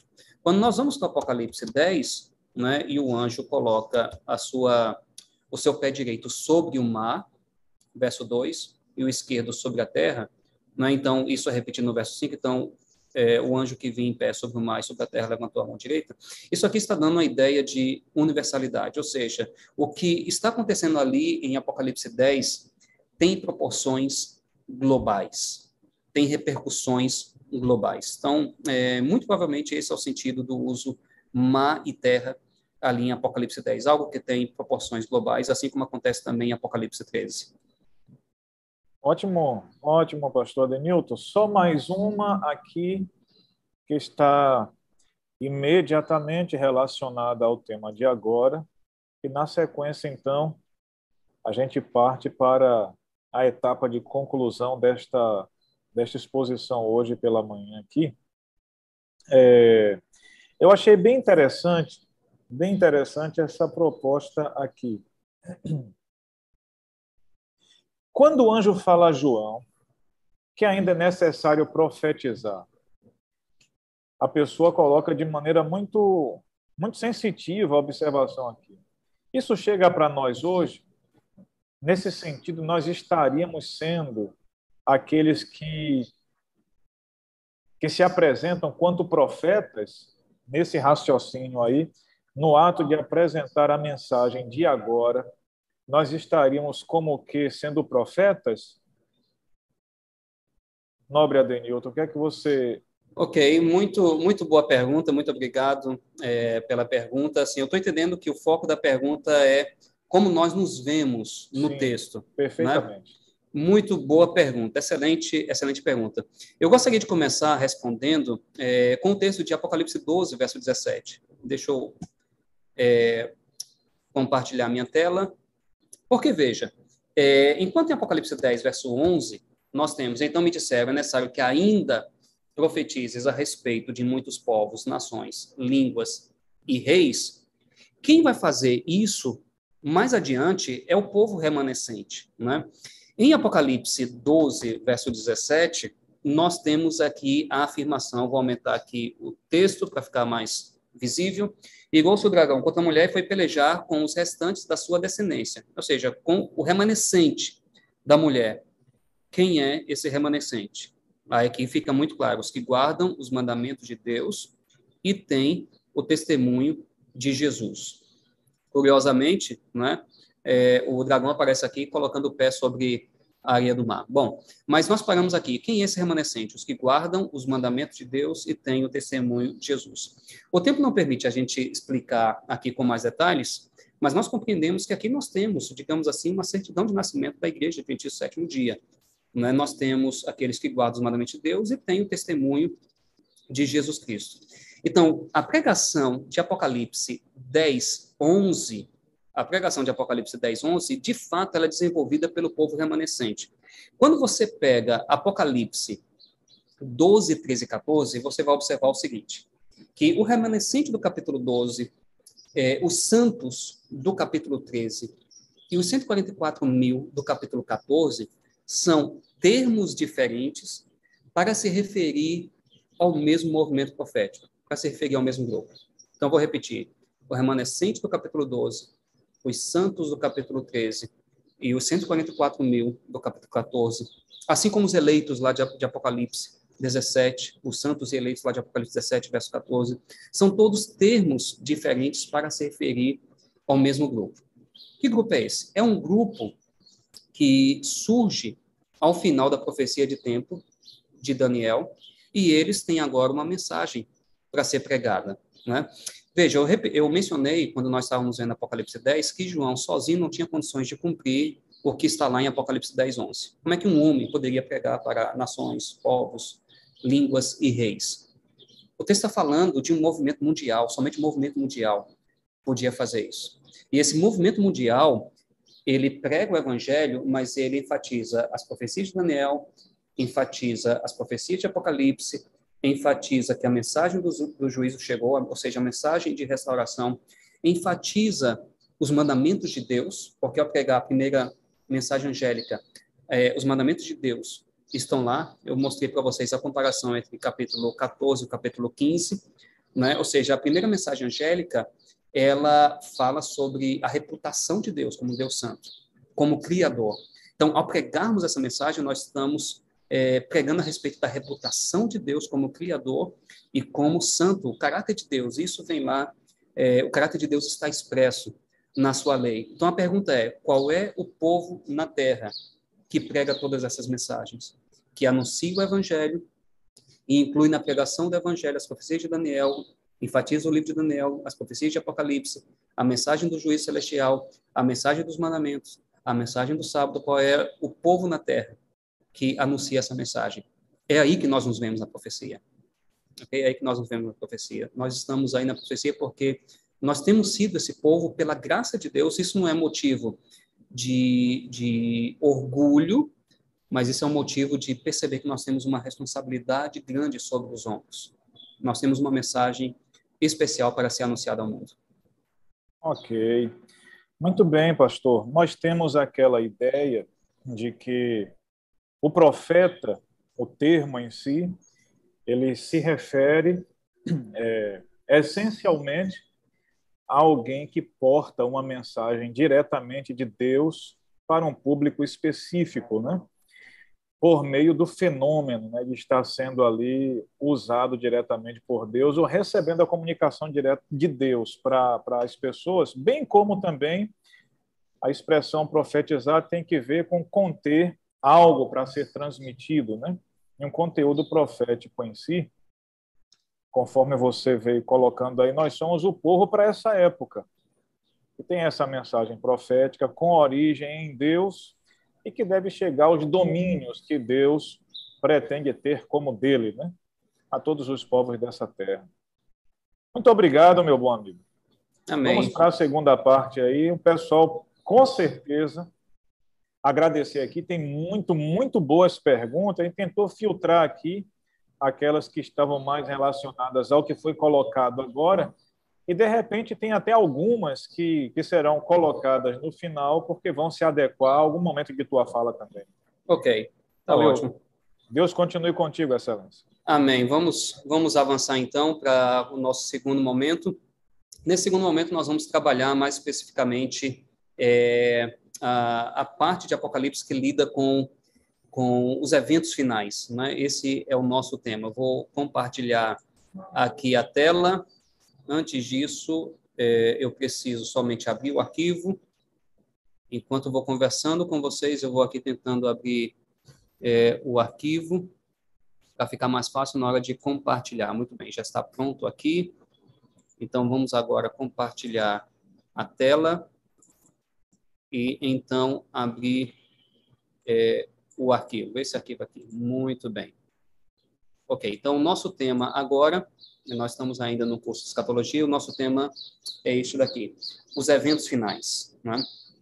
É, veja, nós comentamos que enquanto de Apocalipse 1 a 11 nós temos a primeira metade, nós temos ali, logicamente, é, nessa sessão de Apocalipse, profecias apontando para os eventos finais, logicamente, mas a ênfase dessa sessão de Apocalipse tem que ver com a obra de Cristo né, trabalhando na igreja ao longo dos séculos. Né? A igreja cristã, a, ao longo dos séculos, cobre o período da igreja cristã, desde a era apostólica até a segunda vinda de Jesus. Na segunda metade, então, nós temos uma concentração nos eventos finais. E nós vimos que os capítulos 12 a 14 são capítulos de transição. No capítulo 12, nós encontramos também é, algumas é, referências a, a eventos que acontecem no período apostólico. Por exemplo, quando Apocalipse fala do filho varão que é arrebatado para o trono. Logicamente, isso acontece no período apostólico, nós estamos falando da ascensão é, de Cristo, não é? E, mas nós encontramos em Apocalipse 14, o finalzinho, uma dupla colheita né, na terra, uma dupla colheita na terra. Nós estamos falando da segunda vinda de Jesus. Então, os capítulos 12 a 14 são capítulos de transição, mas a gente observa que esses capítulos já têm um foco assim mais voltado para os eventos finais. Quando nós entramos no capítulo 15, aí nós estamos realmente tratando dos últimos eventos, né, dos eventos que de fato é, antecedem a segunda vinda de Jesus. Né? Então veja que Apocalipse 10, 11, na verdade, prepara o leitor de Apocalipse para tudo que vem depois. Tá? Então, a, atividade do remanescente ao pregar a última mensagem de advertência ao mundo, é, digamos assim, prepara o mundo para a colheita, ok? Então, em Apocalipse 10, 11, nós temos ali, é necessário que profetizes, não é? Então, é, nós somos um movimento profético, na linha o profeta, é, que, alguém que precisa profetizar, nós somos um movimento profético. Ah, a profecia é, nem sempre é anunciar algo que vai acontecer no futuro. Né? Na verdade, o termo é, profeta significa o seguinte: aquele que fala em favor de Deus ou em lugar de Deus, aquele que tem uma mensagem de Deus. E nós, como movimento, temos uma mensagem de Deus ao mundo, a última, a última mensagem de advertência ao mundo. Apocalipse 10, 11 prepara o leitor para tudo que vem depois. A pregação do evangelho amadurece o mundo para a colheita. A, a obra do remanescente, ao pregar a tríplice mensagem angélica, amadurece o mundo para a colheita. E é por isso que lá em Apocalipse 14 nós encontramos a linguagem de colheita, porque agora o mundo está amadurecido para a colheita. Então, veja ah, o, nosso, o nosso privilégio, a nossa responsabilidade nesse ponto da história da salvação, da história da redenção. Bom, quando nós avançamos ali em Apocalipse, então veja, eu mencionei que Apocalipse 10, 11 prepara o leitor para tudo que vem depois, né, porque, sobretudo, o que está em Apocalipse 12, 13 e 14. Porque aquela mensagem que deve ser anunciada a povos, tribos, línguas e reis, conforme está lá em Apocalipse 10, 11, essa mensagem prepara o mundo, amadurece o mundo para a colheita. Então, em algum ponto antes da segunda vinda de Jesus, cada pessoa no mundo né, é, terá ouvido essa mensagem de advertência e poderá tomar a sua decisão ao lado de Cristo, né, ao lado do Cordeiro, ou ao lado da besta. Né? Nós avançamos um pouquinho para Apocalipse 11, 18, e aqui nós temos uma síntese de tudo que vem depois, de Apocalipse 12 a Apocalipse 22. A gente costuma dizer que Apocalipse 11, 18 é como se fosse um índice ou um sumário. Né? Vocês é, estão acostumados a ler livros? Todo livro tem um sumário no início. Você tem ali os capítulos e você então encontra uma síntese de tudo que vem depois. Então, Apocalipse 11, 18 é mais ou menos isso. É como se fosse um, um sumário, uma síntese de tudo que vem depois. Então, Apocalipse 11, 18 é um resumo antecipado de Apocalipse 12 a 22. Essa é uma, essa é uma informação importante para você armazenar. Então, Apocalipse 11, 18 é como se fosse um resumo antecipado de tudo que vem depois. É como se João quisesse dizer o seguinte: olha, isso aqui são os temas que nós vamos estudar daqui por diante, tá ok? Se por acaso João estivesse escrevendo um livro somente com o conteúdo dos capítulos 12 a 22, é, Apocalipse 11 e 18 seria o sumário, né, seria o índice, né, mostrando o que vem é, na sequência no livro. Como é que a gente percebe isso? Eu quero mostrar para vocês aqui esse quadro, tá? Em Apocalipse 11, 18, João menciona que as nações se iraram. No capítulo 12, 17, ele diz: irou-se o dragão. Então vejam, iraram, irou-se o dragão. Logicamente, essa ira do dragão, ela se desenvolve nos capítulos 12 e 13, tá? Sobretudo no capítulo 13, porque é no capítulo 13 que o dragão chama dois aliados em sua peleja contra o remanescente.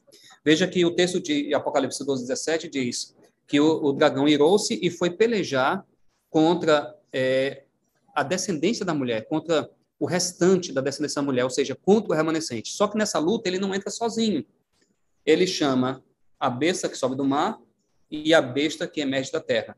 Então, essa é a ira do dragão, tá?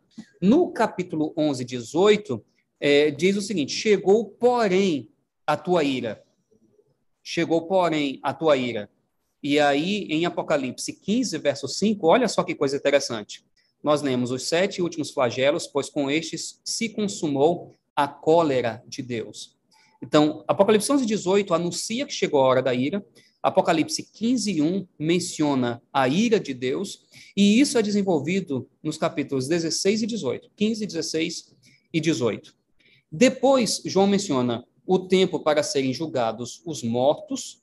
E ele vai usar basicamente a mesma frase em Apocalipse 20, verso 12, quando ele diz: E os mortos foram julgados. Isso é desenvolvido no capítulo 20, versos 11 a 15. Depois ele menciona, é, ele fala, é o tempo para ser julgados os mortos, o tempo para três coisas: o tempo para serem julgados os mortos, o tempo para se dar o galardão e o tempo para destruíres os que destroem a terra. Quando ele fala do galardão em Apocalipse 11, 18, isso está conectado com Apocalipse 22, 12. Comigo está o galardão. E isso é desenvolvido nos capítulos 21 e 22.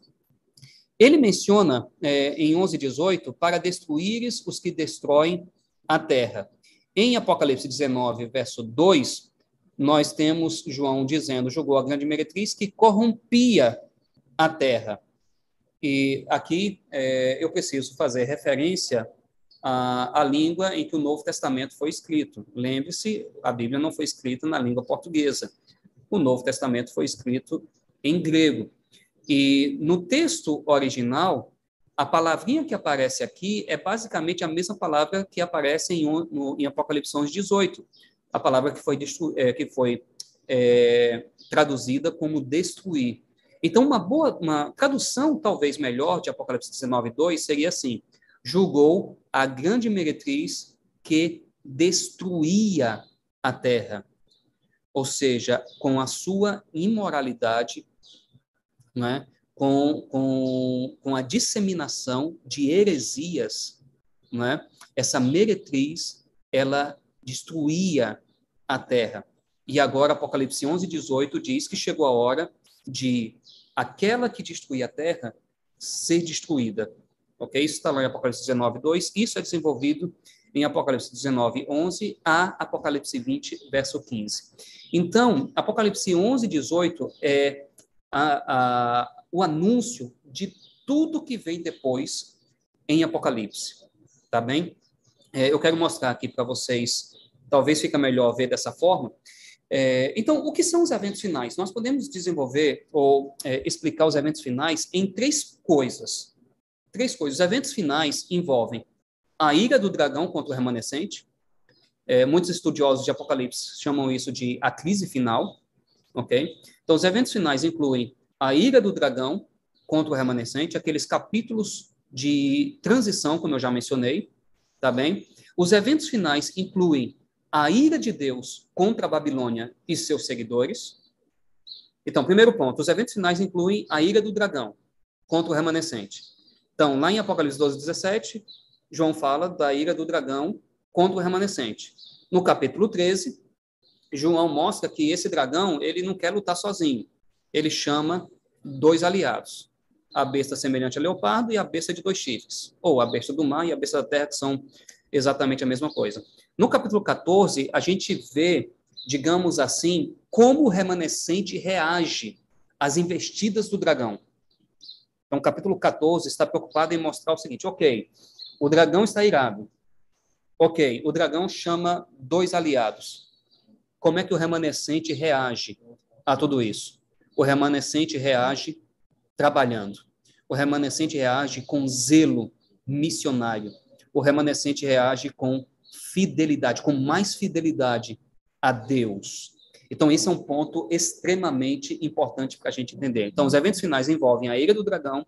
Número dois, os eventos finais envolvem a ira de Deus contra a Babilônia e seus seguidores. Número três, os eventos finais incluem o tempo para três coisas: para julgar os mortos, para dar o galardão e para destruir Babilônia. Vejam que aqui no item 2, nós temos a ira de Deus contra a Babilônia. Deus pune Babilônia. Porém, ainda não chegou à sua destruição.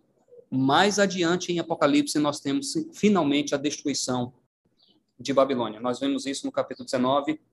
É, esses temas, né, julgar os mortos, dar o galardão, destruir Babilônia, esses temas nós encontramos em Apocalipse 19 a 22. Então, esses são, é, quando a gente fala dos eventos finais, nós estamos falando dessas três coisas aqui em síntese, em resumo: a ira do dragão, a ira de Deus contra a Babilônia e o tempo para julgar os mortos, dar o galardão e destruir Babilônia. Vamos avançar aqui um pouquinho, vamos falar é, de cada um desses temas. Primeiro deles, a ira contra o remanescente.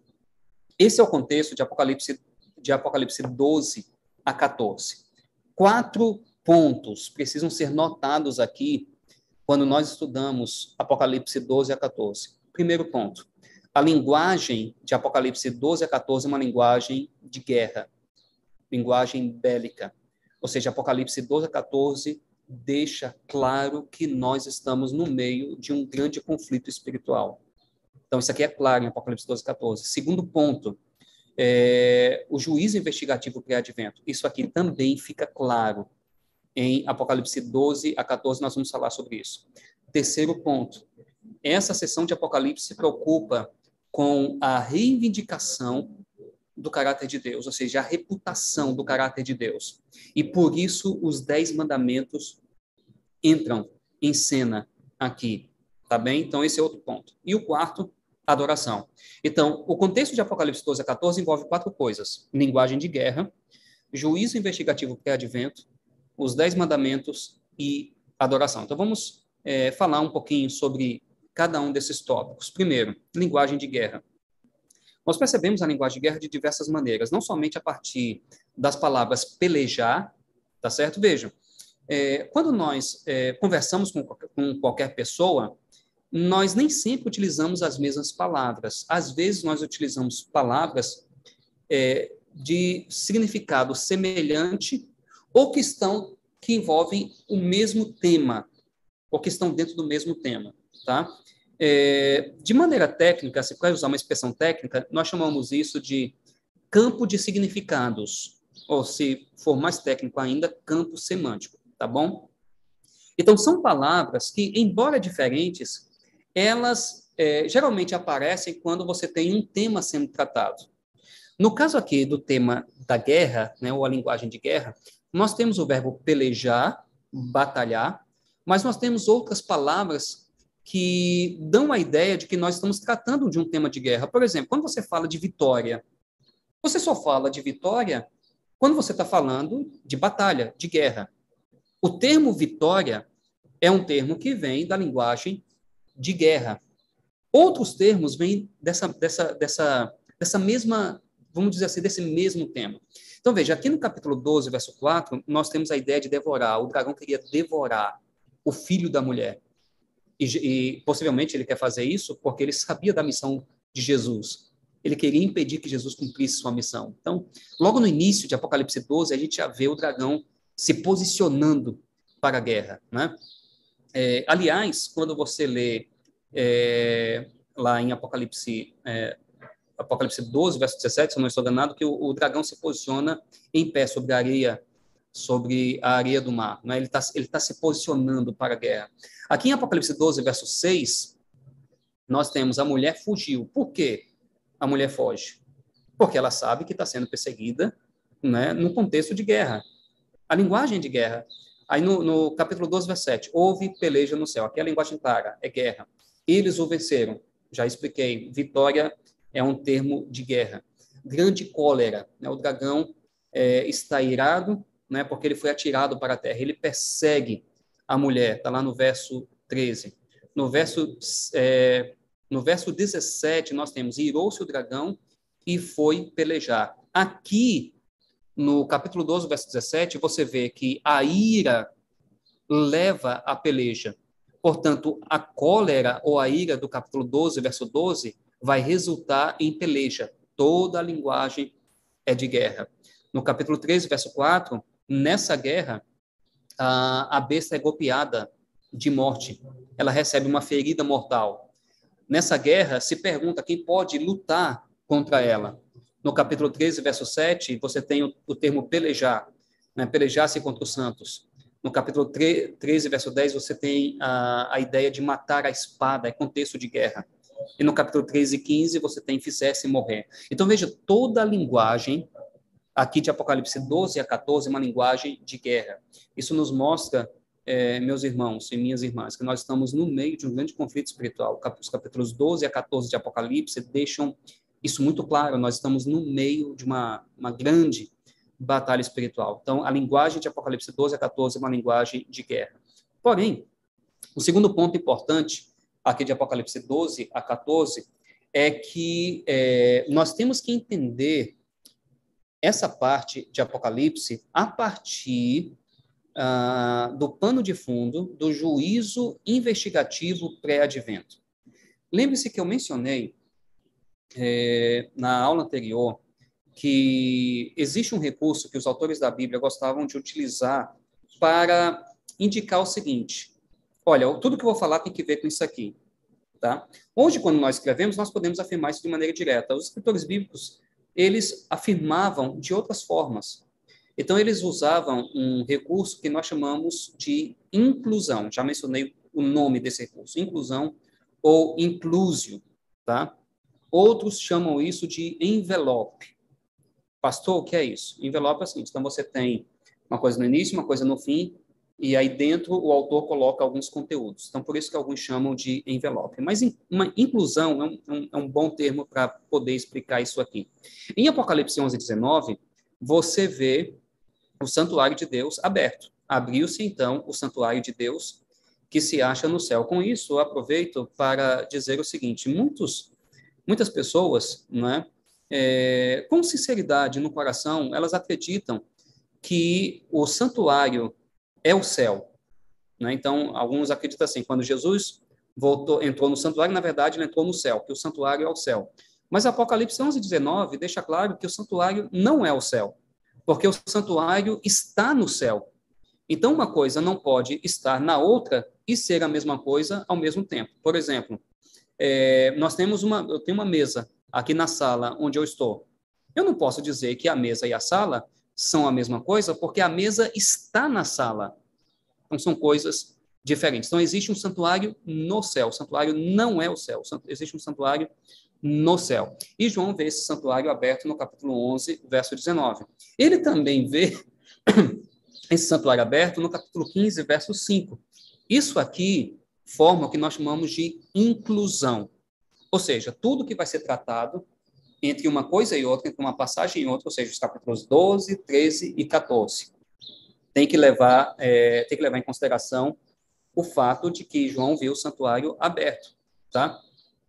É, no capítulo 11, verso 19, ele não somente vê o santuário aberto, mas ele vê a arca da aliança.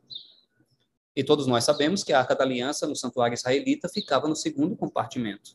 E o sumo sacerdote ia até ali uma vez por ano, no grande dia, no, no dia da expiação. Tá? Então, aqui nós temos o dia da expiação é, antitípico. Né?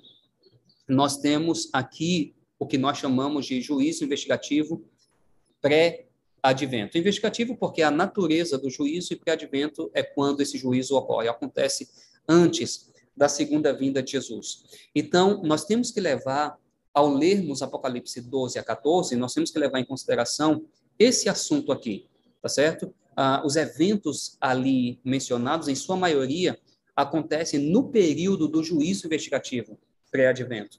Então, nós estamos pregando a tríplice mensagem angélica nesse período do juízo investigativo pré-advento. Nós vamos ver mais adiante, lá em Apocalipse 15, verso 8, nós temos uma referência à conclusão da obra de Cristo no santuário celestial. Na teologia adventista, nós nos referimos a isso como o fechamento é, da porta da graça. E é por isso que em Apocalipse 16, a primeira coisa que você vê é, são, são as pragas sendo derramadas sobre, sobre a terra. Então, esse tema é um tema que nós devemos levar em consideração ao estudarmos Apocalipse 12 a 14, né? o tema do juízo investigativo pré-advento. Como eu mencionei, nós vemos ali em Apocalipse 11, 19, a Arca da Aliança, né? que é um símbolo da presença de Deus, tá? Mas ela é também segurança de vitória em tempos de guerra. Às vezes o, o povo, quando saía para a guerra, levava a arca, porque era um símbolo não somente é, da presença de Deus, mas também a segurança de vitória ou seja, a presença de Deus assegura a vitória. O fato de que João vê a Arca da Aliança ali em Apocalipse 11, 19, indica que o remanescente não está sozinho em sua, em sua guerra, não está sozinho na batalha. Deus está presente é, na vida deles. E o fato de que Deus está presente, isso nos dá segurança de vitória. Nós estamos em tempos de guerra, mas a vitória é garantida em nome de Jesus. Né? Se eu tivesse na igreja agora, né? Se, se isso aqui não fosse uma aula virtual, se fosse na igreja, eu iria querer ouvir o povo dizendo amém. Se você quiser, você pode dizer amém aí na sala da sua casa. Então, nós temos a segurança de vitória, porque Deus está com o seu povo. Ali, em Apocalipse 19, nós vemos sinais da presença de Deus, além da Arca da Aliança, relâmpagos, vozes, trovões, saraiva. Quando esses elementos se unem, é, não somente em Apocalipse, mas outros lugares da Bíblia, isso é uma demonstração da presença divina, mas da presença divina também para julgar, juízo. Tá? Existem vários textos na Bíblia né, que apontam para isso. Então, não dá tempo de estudar esses textos. Quando você vai para Apocalipse, capítulo 15, versos 5 a 8, você encontra, então, no, no verso 5, você vê o santuário, João vê o santuário, mas no verso 8 existe um fenômeno interessante. João vê o santuário se enchendo de fumaça procedente da glória de Deus. Isso acontece mais duas vezes na, na história bíblica. Né? Na, na inauguração do tabernáculo no deserto, Êxodo 40, versos 34 a 35, e na inauguração do templo de Salomão. Se a gente comparar os textos, eu não sei se eu coloquei aqui, não coloquei, então vamos, vamos para, para é, o texto bíblico aqui. Eu vou mostrar aqui para vocês, Apocalipse capítulo 15, verso 8. Olha só que coisa interessante. O santuário se encheu de fumaça, procedente da glória de Deus e do seu poder, e ninguém podia penetrar no santuário. Isso aqui é uma expressão chave. Quando nós vamos para Êxodo 40, versos 34 e 35, Êxodo 40, 34 e 35. Nós vemos algo semelhante. Então, a nuvem cobriu a tenda da congregação e a glória do Senhor encheu o tabernáculo. O mesmo fenômeno que está acontecendo em Apocalipse 15, verso 8. E veja essa frase chave, tá? Que João utiliza lá em Apocalipse 15, verso 8. Moisés não podia entrar na tenda da congregação, porque a nuvem permanecia sobre ela. Então, a glória de Deus se manifesta e Moisés não pode entrar. Porque ele não podia entrar, não há serviço no santuário. Algo semelhante acontece em 1 Reis, é, 1 Reis, capítulo 8, versos 10 e 11. Veja o que diz aqui. Tendo o sacerdote saído do santuário, uma nuvem encheu a casa do Senhor, de tal sorte que os sacerdotes não puderam permanecer ali para ministrar. O que, que acontece então é, nesse momento? A glória de Deus se manifesta, enche a casa, né? e não há ministração, não há serviço ali. O mesmo fenômeno está acontecendo em Apocalipse 15, 8. Vamos voltar lá para o texto, Apocalipse capítulo 15, o verso 8.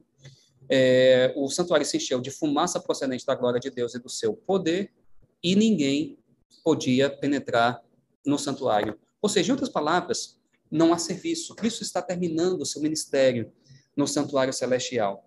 Então, veja, Apocalipse 12 a 14, quando nós lemos essa passagem da Bíblia, nós devemos levar em consideração a atividade de Cristo no santuário celestial, que está prestes a concluir. Mas chegará um momento em que Cristo deixará o santuário né, e não haverá, então, ministério, é, ministério ali. Quando você vai para Apocalipse 16, verso 1, veja, Apocalipse 15, verso 8, o verso 8 é o último verso de Apocalipse 15, então, você tem aqui o que na teologia adventista nós chamamos de o fechamento da porta da graça, e no capítulo 16, verso 1, então nós já temos o texto das sete pragas, ok?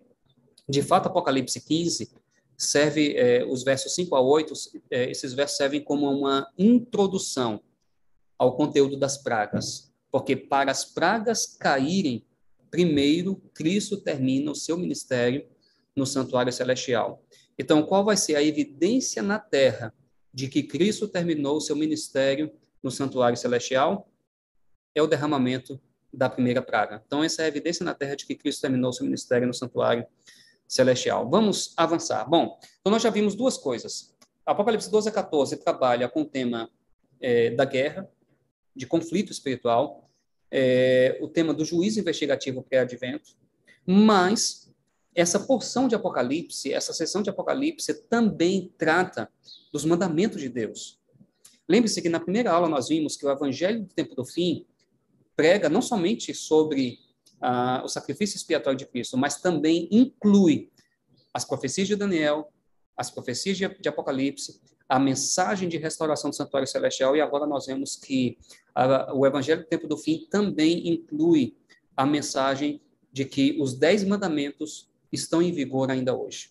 Ok? Então, nós temos aqui Apocalipse 12, 17, Apocalipse 14, é, formando novamente o que em teologia, ah, se nós estivéssemos juntos nesse momento, eu ia perguntar se vocês decoraram o termo. O que em teologia nós chamamos de inclusão. A letra não está ficando boa, né? Estou tentando escrever aqui com o mouse do computador, mas eu espero que vocês estejam entendendo aí a, a letra. Inclusão. Então, nós temos aqui o que nós chamamos de inclusão, Apocalipse 12, 17, Apocalipse 14, 12. Com isso, João está tentando dizer para mim e para você, olha, ao ler Apocalipse 13, 1 a Apocalipse 14, 11, leve em consideração esse tema, os dez mandamentos.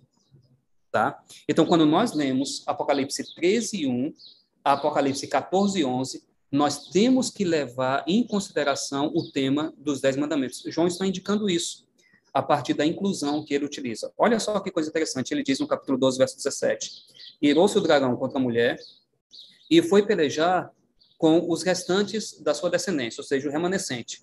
Quem é esse povo? Ele explica aqui: os que guardam os mandamentos de Deus e têm o testemunho de Jesus. No capítulo 14, verso 12, ele diz: Aqui está a perseverança dos santos. Quem são? Quem é esse povo? Os que guardam os mandamentos de Deus e a fé em Jesus. Com isso, aproveito para dizer que os santos, aqui nesse texto, são o mesmo remanescente do capítulo 12 e 17. No capítulo 13, você tem uma referência aos santos também.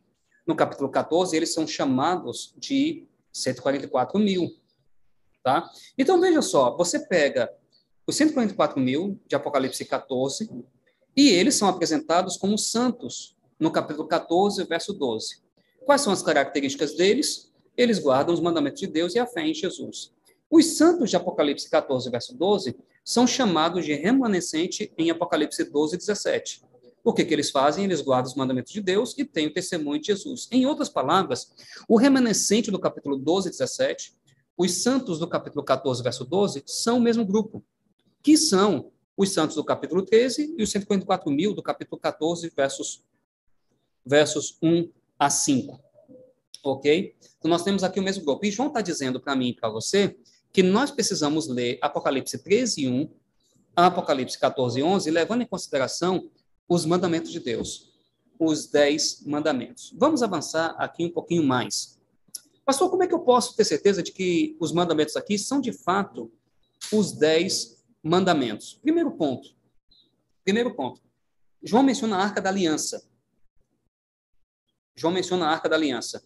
E o que, que estava dentro da arca da aliança? Os dez mandamentos. Então veja, João utiliza duas inclusões aqui. Uma, em uma inclusão, Apocalipse 11, 19 com Apocalipse 15, 5, ele destaca o santuário e ele diz que viu a Arca da Aliança. Na segunda inclusão, Apocalipse 12, 17 Apocalipse 14, 12, ele destaca os mandamentos de Deus né, e, e, e o testemunho de Jesus.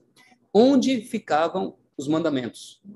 As tábuas, dentro da arca. Então, o fato de que João menciona a Arca da Aliança é uma evidência de que esses mandamentos aqui são os mandamentos, os dez mandamentos.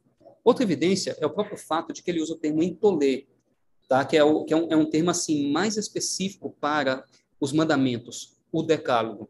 E a outra evidência é que nós vemos que existe uma oposição aos dez mandamentos, é, uma oposição posta pelo dragão e as bestas. Eles desrespeitam os dez mandamentos. Veja, é, e sobretudo a primeira tábua da lei. Veja, é, o primeiro mandamento diz: não terás outros deuses. Mas nós vemos aqui, no tempo do fim, que o dragão impõe uma adoração a si mesmo, né? adoraram o dragão e adoraram a besta. Eles se, eles se colocam como outros deuses. O mandamento, o segundo mandamento diz: não farás imagem de escultura, mas nós vemos uma imagem sendo erigida à besta. O mandamento, é, o terceiro mandamento diz: não tomarás o nome do Senhor teu Deus em vão. Mas nós vemos ali na boca da besta arrogâncias e blasfêmias. O, o, o quarto mandamento diz: lembra-te do dia de sábado. E no contexto do tempo do fim, é o sinal, é o selo, né? É o selo de Deus no tempo do fim. Tá certo? E aqui nós temos uma oposição, uma contrafação, que é a marca da besta. Ou seja, existe uma resistência aos mandamentos. Existe o falso. E o falso só pode existir porque o verdadeiro existe.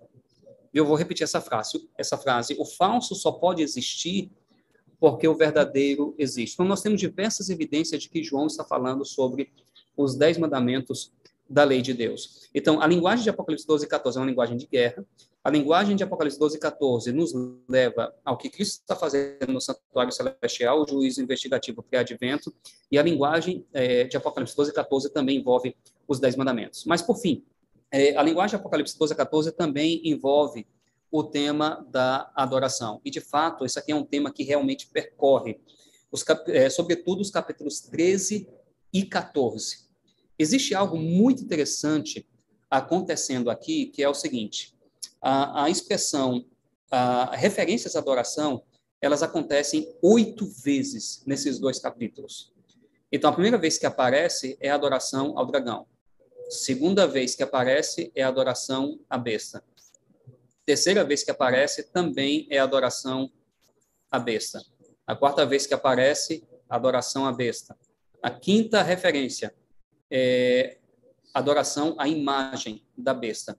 Da sexta, e esta é a única vez em Apocalipse 13 e 14 que nós temos um chamado à verdadeira adoração. E veja que esse chamado à verdadeira adoração precisa identificar quem é o Criador, que Deus é o Criador. Adorai aquele que fez o céu e a terra e o mar. Em outras palavras, isso aqui, isso aqui está lá na primeira mensagem angélica. Em outras palavras, a primeira mensagem angélica está dizendo ao mundo o seguinte: adore o Criador e não a criatura. Veja, o, os, os mandamentos de Deus, né, a primeira tábua da lei proíbe a adoração à criatura. Não terás outros deuses diante de mim. São deuses de pau, de pedra, né, outras formas modernas de deuses. Então, não terás outros deuses diante de mim. Não farás para ti imagem de escultura. Não farás. Ou seja, o Deus é uma criação humana. Os outros deuses são criação humana. Isso está lá no segundo mandamento. Não farás. Ou seja, o ser humano precisa fazer outros deuses, criatura. Então, enquanto o primeiro e o segundo mandamento proíbem a adoração à criatura, o quarto mandamento relembra: adorem o Criador. Aqui no, no sexto chamado à adoração, nós temos nós temos chamado a adoração ao Criador. Adorar aquele que fez o céu e a terra e o mar. Nos, na sétima referência à adoração nessa, nessa sessão de Apocalipse, nós temos novamente a adoração à besta e à sua imagem, e na oitava referência também a adoração à besta e à sua imagem. Curiosamente, pode ser que seja uma coincidência, mas curiosamente nós temos sete referências à falsa adoração em Apocalipse 13 e 14. Isso é curioso porque o número 7 é o número do verdadeiro, não é o número do falso. Mas nós temos sete referências à falsa adoração em Apocalipse 13 e 14. E nós temos apenas uma referência à verdadeira adoração. E esta única referência à verdadeira adoração é, de fato, a sexta referência numa sequência de oito referências. Pode ser que seja coincidência, mas é, particularmente, eu acredito que poucas coisas são coincidência, são coincidências em Apocalipse. Então, pode ser que seja, seja uma coincidência, mas o fato de, de João apresentar sete referências à falsa adoração e apenas uma referência à verdadeira adoração, e essa única referência é a sexta, e o seis é o número do falso, com isso, João pode estar indicando o seguinte, que Apocalipse 13 e 14 aponta para um tempo na história em que o falso vai parecer verdadeiro e o verdadeiro vai parecer falso.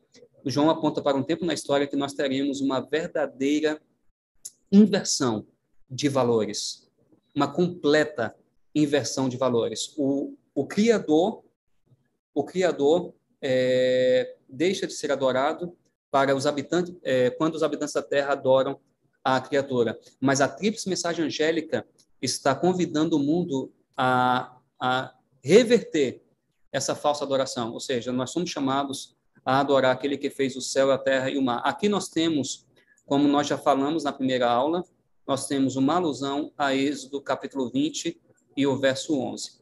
Também comentei na primeira aula que quando o autor do Novo Testamento aponta para um texto do Antigo Testamento, ele não está pensando apenas nessa passagem em si. Ele está pensando no contexto mais amplo.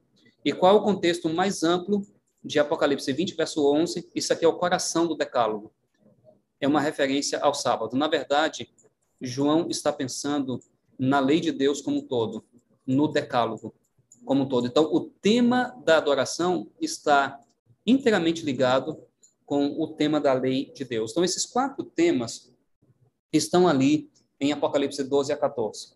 Nós temos uma linguagem bélica, nós temos uh, o juízo investigativo pré-advento, nós temos os dez mandamentos, nós temos o tema da adoração. Bom, como é que o remanescente reage a tudo isso?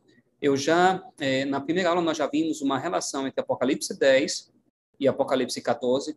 O remanescente age, reage a essa oposição e a esse momento de guerra e de conflito com uma missão. É assim que o remanescente age, reage. Ele prega o evangelho eterno. Né? Então, nós vimos aqui que a comissão do capítulo 10 se desenvolve no capítulo 14. Enquanto no capítulo 10 nós temos a comissão, no capítulo 14 nós temos qual é a obra do remanescente. O que, que o remanescente faz? O remanescente apresenta uma mensagem ao mundo inteiro. Como é que o remanescente reage à oposição que é apresentada no capítulo 13? Veja, no capítulo 13, nós temos os dois aliados do dragão. Nós temos um momento de muita resistência.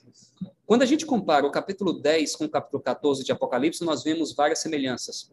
Quando você compara o capítulo 14 com o capítulo 13, você também vê algumas semelhanças entre esses dois capítulos. Por exemplo, no capítulo 13, verso 6, você tem é, a marca sobre a mão direita ou sobre a fronte. No capítulo 14, verso 1, você tem na fronte escrito o nome e o nome de seu pai, o nome do cordeiro e o nome de seu, e o nome de seu pai. Na verdade, o texto aqui está falando que o caráter de Deus e de Cristo se reproduz do remanente, ok? Da mesma forma, é, o, o, o caráter da besta se reproduz nos seguidores da besta. Aliás, Apocalipse 13 mostra que a marca, o número e o nome são exatamente a mesma coisa. Né? É, ele, o Apocalipse 13 coloca essas três palavras em conjunto: marca, número e o nome. E o que, que é o nome? É o caráter. Tá? Eu posso mostrar o texto para vocês aqui em Apocalipse 13. Vamos pegar aqui. É, deixa eu pegar aqui. Apocalipse 13 e o verso, deixa eu ver aqui, e o verso 17. Está aqui, ó. Para que ninguém possa comprar ou vender, fique atento a isso aqui, para que ninguém possa comprar ou vender, senão aquele que tem a marca. Mas veja que interessante, não é somente a marca, é o nome ou o número. Então, marca número um, nome número 2 e número número 3 basicamente são a mesma coisa. Ou seja, ao receberem, ao, aos, ao, ao, os adoradores da besta receberem a marca da besta, na verdade, eles estão permitindo que o caráter da besta se reproduza neles, que o nome da besta se reproduza neles. Então, veja, assim como o remanescente tem na fronte escrito o seu nome, o nome do cordeiro e o nome do seu pai, ou seja, o caráter de Deus se reproduz neles, da mesma forma, os seguidores da besta têm o caráter da besta reproduzido neles. Aqui em Apocalipse 13, versos 13 a 15, nós vemos a adoração à besta por força e engano. Mas no capítulo 14, nós vemos adoração a Deus em resposta ao caráter de Deus. Deus é santo. Deus é o Criador. Ele merece a nossa adoração. Esse tema é desenvolvido no capítulo 15, eu já mostrei para vocês como a gente percebe a conexão entre o capítulo 14 e o capítulo 15. No capítulo 13, verso 7, nós temos aqui autoridade sobre cada tribo, povo, língua e nação. Na verdade, irmãos, isso aqui é uma resistência à comissão lá de Mateus capítulo 28, versos é, 18 a 20, quando Jesus diz assim: Toda autoridade me é dada no céu e na terra. Portanto, ide fazer discípulos de todas as nações. Aqui a besta, ela resiste a essa autoridade de Cristo, né? E ela tem, então, o dragão dá a besta autoridade sobre cada tribo, povo, língua e nação. Então, veja que uh, existe uma resistência ao trabalho missionário do remanescente. Isso acontece aqui no capítulo 13. Em contrapartida, como é que o remanescente reage? O remanescente continua pregando o evangelho eterno a cada nação, tribo, língua e povo. Então, enquanto o dragão dá autoridade sobre cada tribo, povo, língua e nação, as mesmas palavras que aparecem aqui em Apocalipse 14, 6, embora não na mesma ordem. Então, enquanto o dragão resiste a isso aqui, e ele quer impor adoração universal, o que, que o remanescente faz em Apocalipse 14? O remanescente prega o evangelho eterno.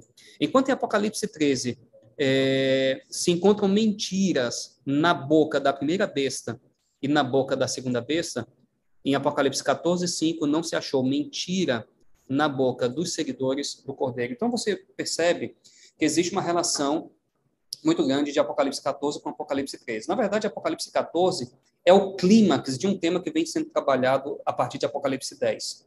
Você vê a relação entre Apocalipse 10, Apocalipse 14, você vê uma relação entre Apocalipse 13 e Apocalipse 14. Apocalipse 14 é o desenvolvimento de Apocalipse 10, a contraparte de Apocalipse 10, no sentido de que em Apocalipse 10 você tem a comissão do povo remanescente, em Apocalipse 14 você tem a explicação do que o remanescente faz, qual é a obra do remanescente, o que, que eles pregam, qual é a mensagem. Em Apocalipse 14 nós temos também a contraparte da obra das duas bestas de Apocalipse 13. Enquanto essas duas bestas estão desenvolvendo uma obra na terra para forçar os habitantes da terra a adorarem o dragão e a própria besta. Em Apocalipse 14, você tem o remanescente atraindo a atenção do mundo para a verdadeira adoração, que é a adoração, é, adoração a Deus. Nesse contexto de resposta ao remanescente, nós encontramos a declaração de João no capítulo 14, verso 12. Vocês lembram muito bem o texto. Aqui está a perseverança dos santos, aqui estão os que guardam os mandamentos de Deus e a fé em Jesus. Três coisas aparecem aqui nesse texto que estão relacionadas com a perseverança dos santos. Primeiro, a perseverança dos santos envolve fidelidade a Deus. Eles obedecem aos mandamentos e isso, logicamente, inclui o mandamento do sábado. Embora João não cite diretamente o sábado, é, em Apocalipse 12, 17, Apocalipse 14, 12, em Apocalipse 14, 7, mas isso está logicamente implícito lá. Isso está claro lá quando ele faz referências a Êxodo 12, 11. Em Apocalipse 10, 6, nós temos uma alusão clara a Êxodo 12, 11, e em Apocalipse 14, 7, nós temos uma alusão clara a Êxodo 12, 11. E o que, que você encontra em Êxodo 12, 11? O mandamento do sábado. Vamos ler rapidamente aqui, somente para a gente relembrar. Êxodo 12, 11. Olha, é, não, 12, Êxodo, perdão, 19, Êxodo 20, quase que eu estou esquecendo, Êxodo 20, 11, perdão. Porque em seis dias fez o Senhor os céus e a terra, o mar, a mesma expressão que aparece lá em Apocalipse 10, 6, e tudo que neles há. E ao sétimo dia descansou, por isso o Senhor abençoou o dia de sábado e o santificou. Então nós temos uma alusão clara a Êxodo 20, 11, perdão, eu acho que antes eu mencionei Êxodo 12, 11, nós temos uma alusão clara a Êxodo 20, verso 11, tá? Uma alusão ao sábado, e nós temos em Apocalipse 12, 17, Apocalipse 14, 12, uma alusão clara aos mandamentos de Deus, logicamente incluindo o sábado. Segunda coisa, a perseverança dos santos envolve resistência diante da opressão. Então, no capítulo 13, nós vamos ver um decreto dominical e um decreto de morte. Mas o remanescente resiste firmemente. Terceiro ponto, a perseverança dos santos também envolve zelo missionário. Então, a perseverança dos santos em Apocalipse 14 e 11 deve ser compreendida à luz de Apocalipse 14, versos 6 a 11. Exatamente o que veio antes. Ou seja, a tríplice a tríplice mensagem angélica. Então, eu tenho que entender essa perseverança dos santos em relação a tríplice mensagens angélicas, conforme eh, a tríplice mensagem angélica, conforme é mencionada em Apocalipse 14, verso 6 até o verso 11. Então, a perseverança dos santos envolve também zelo missionário, ou seja, a pregação da tríplice mensagem angélica. Então, em resumo, a perseverança dos santos envolve fidelidade, resistência e zelo missionário. Então, tudo isso são coisas a serem a serem desenvolvidas pelo remanescente. Bom, nós estamos caminhando para o final. É, nós falamos sobre a questão da, de guerra, de batalha, mas quando nós seguimos em Apocalipse, nós temos a garantia de que nós estamos do lado vencedor. Apocalipse 17, verso 14, para mim, um dos textos mais bonitos de Apocalipse. Olha o que diz aqui: pelejarão eles contra o cordeiro, e o cordeiro os vencerá, pois é o Senhor dos senhores e o Rei dos reis. Essa mesma expressão aparece lá em Apocalipse 19 no contexto da segunda vinda. Pois é o Senhor dos senhores e o Rei dos reis. Vencerão também os chamados, eleitos e fiéis que se acham com ele. É, é importante mencionar que Paulo, é, fora de Apocalipse 17, 14, só existe um lugar em que essas três expressões aparecem juntas, chamados, eleitos e fiéis. É Paulo, não lembro agora da passagem, é, depois, quem sabe, eu posso colocar em algum lugar para ficar à disposição de vocês, mas é numa passagem que Paulo está falando sobre é, a missão da igreja. Ok? Então, isso aqui possivelmente tem um teor missionário também. Os chamados eleitos e fiéis que se acham com ele, aqueles que se acham com Cristo. Isso nos leva para Apocalipse 14, verso 5. Verso 4, perdão, que fala sobre os, o, o, o, é, os seguidores do Cordeiro que o seguem aonde quer que ele vá. Então, esses são chamados eleitos e fiéis. Essas pessoas, esses que seguem a Cristo onde, onde quer que ele vá, são os mesmos que anunciam a tríplice mensagem angélica. Existe um fim glorioso para aqueles que são fiéis a Cristo. Nós temos garantia de vitória.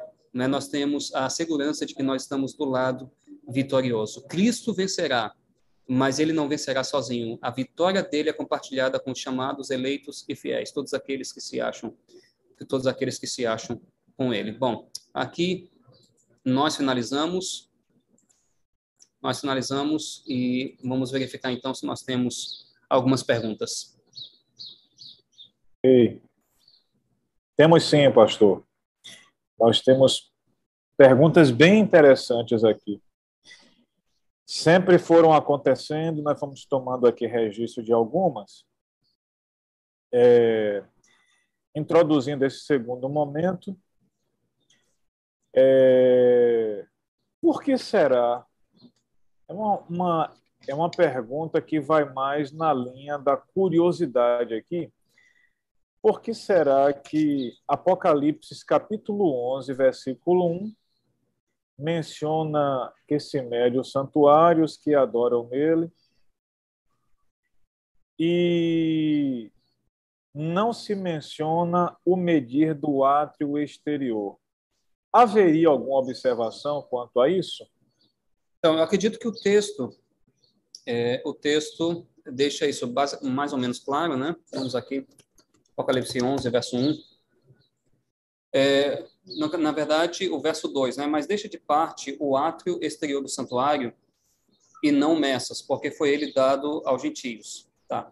Então, veja, a, a questão aqui, o, o, o, que, o que de fato acontece no juízo é Deus é, buscando vindicar o seu povo. O, o, livro de Daniel diz que o juiz é em favor dos santos do Altíssimo e ele é contra Babilônia, né, contra é, os poderes, digamos assim, que se posicionam contra, contra Deus e o seu povo. Então, na verdade, a, o objetivo do juízo é vindicação do povo de Deus, é salvação do povo de Deus. É por isso que o astro, o, astro, o, o ato exterior fica de fora, porque o foco é a salvação do povo de Deus. Esse é o objetivo do juízo, tá bem? É, a atividade primária de Deus no juízo é salvar.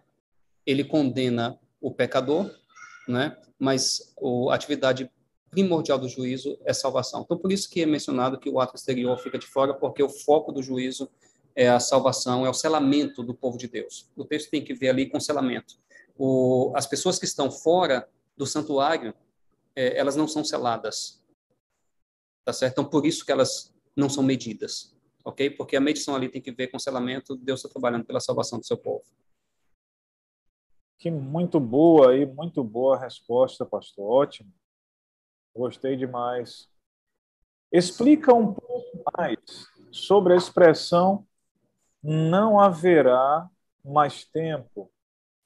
Você falou de, de um tempo profético. O que seria isso? Ok. É então, quando a gente fala de tempo profético, nós estamos falando das profecias de tempo de Daniel. Né? Quando a gente lê o termo cronos, como eu mencionei, lá em Apocalipse 10, 6, é, algumas versões da Bíblia traduzem cronos como demora, tá? Mas essa é uma tradução que não leva em consideração o contexto por trás de Apocalipse 10. Nós vimos que o contexto por trás de Apocalipse 10 é Daniel 12, e aquela profecia de tempo, um tempo, dois tempos e metade de um tempo. Então, quando nós estamos falando de tempo profético, nós estamos falando das profecias de tempo de Daniel. Então, quando o anjo diz não haverá mais tempo, então não haverá mais, logicamente, a gente tem que entender tempo profético. Ou seja, as profecias de tempo de Daniel, por que não há mais tempo profético? Só existe uma forma de explicar isso. É porque as profecias se cumpriram. Aquelas profecias de tempo se cumpriram. Nós estamos falando é, da, de, dos 1.260 dias, que se cumprem em 1798. Nós estamos falando das 2.300 tardes e manhãs, que se cumprem em 1844. Depois de 1844, não tem mais tempo profético, que nós temos agora que Daniel chama, o livro de Daniel chama de o tempo do fim, ok?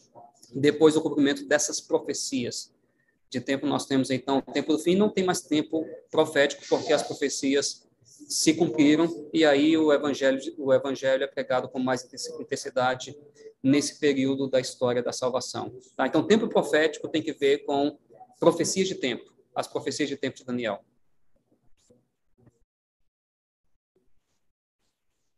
Pastor Adenilton, uma aqui que realmente ela, ela consegue despertar um pouco o ânimo da gente. As pragas, as últimas sete taças contidas das sete últimas pragas, elas serão é, universais? A extensão delas serão de fato globais? Como é que será? Pergunta interessante aqui. É, ela é um White, assim, eu acho que ela, ela explica isso muito bem no grande conflito, né? No, no grande conflito, ela diz que as pragas não são universais, de outro modo, é, assim, ninguém conseguiria sobreviver, tá? Então, elas não, elas não são ah, universais, tá? Mas ah, não ser universal não significa a mesma coisa de dizer que elas não têm proporções globais. São duas coisas distintas. Elas têm proporções globais, né? ou seja, no sentido de que elas afetam é, o mundo é, como um todo, mas elas não são é, universais no sentido de que é, elas caem e todos os habitantes da Terra, ao mesmo tempo, sentem as pragas. Parece que é isso que a Ellen White quer dizer. Ela, é, ela é bem clara em dizer que as pragas não são universais. Né? E ela diz assim que se fossem, ninguém se salvaria, nem, ninguém resistiria. Tá? Todo mundo morreria nesse período. Mas elas têm proporções globais, não são a mesma coisa. Dizer que não são universais, tá certo? Isso não é, impede que a gente diga que elas têm proporções globais, elas têm proporções globais. Ou seja, no mundo inteiro vai ter uma percepção de alguma forma de que as pragas estão caindo. Ok, entendido.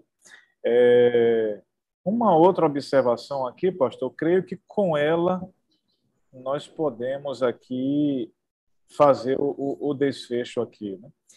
É, haveria um eixo central para o, o livro do Apocalipse, considerando-se ideia de estruturas? É a pergunta que veio aqui. Haveria um eixo central, um centro para o livro? E se há esse centro, esse centro realmente é Jesus Cristo? Ok, excelente pergunta, muito boa pergunta.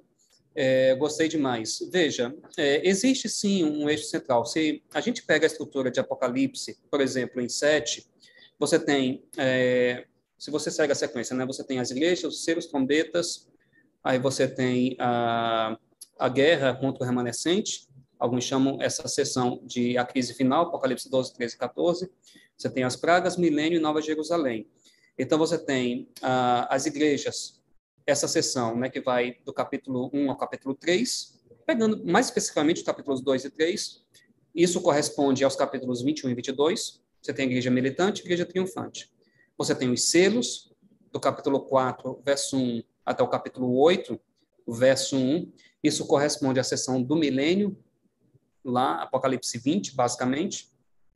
Aí você tem as trombetas, que é uma sessão que equivale às sete últimas pragas. Você tem as sete trombetas, as sete pragas. E no meio, você tem os capítulos 12, 13 e 14, a guerra contra é, o remanescente. Então, esse é o eixo central de Apocalipse. Deixe, des, dentro desse eixo central, alguns é, tentam achar, digamos assim, o centro do centro. Né? Alguns dizem que está no capítulo 12, outros dizem que está no capítulo 14. Alguns dizem que o, o centro é o capítulo 12, verso 7 a 11, outros dizem que é o capítulo 14, verso 6 a 11. Tá bem? É, eu diria assim, é melhor a gente dizer o seguinte, que existe um eixo central, sim, os capítulos 12, 13 e 14. Tá? Esse é o eixo central de Apocalipse. É possível que dentro desse eixo central a gente encontre outro centro, né? Como eu disse, tem gente que diz que o centro é capítulo 14, versos 6 e 7, é o evangelho eterno sendo pregado. Outros dizem que é, é o capítulo 12, verso 11, e eles o venceram pelo sangue do cordeiro, tá? Então, talvez nós poderíamos dizer que existem esses eixos dentro do eixo central, mas com segurança nós podemos dizer que os capítulos 12, 13 e 14 são o eixo central do livro. Perfeito, né? Aquela ideia do grande conflito que vai ser levado a termo e cuja vitória já está assegurada àqueles que estiverem ao lado do Cordeiro. Né? Amém, amém. Louvado seja Deus. Especial, né? Coisa amém. maravilhosa isso daí. Amém. Para a sua observação, pastor, aí é uma questão, é uma questão minha. É, pouco considerando-se, evidentemente, a, a, sua área de estudos e ao tempo dos seus estudos quanto a isso daí, uma observação que eu submeto de minha parte. Olhando para o livro como um todo, às vezes eu costumo perceber, de fato, aquela ênfase na parte histórica e uma outra ênfase do livro para a, a ideia de escatologia. Me parece, pastor Adenilton, que a parte histórica ela acaba priorizando uma introdução com a visão do Cristo glorificado. Nós temos lá o capítulo 1, Cristo glorificado, que é apresentado.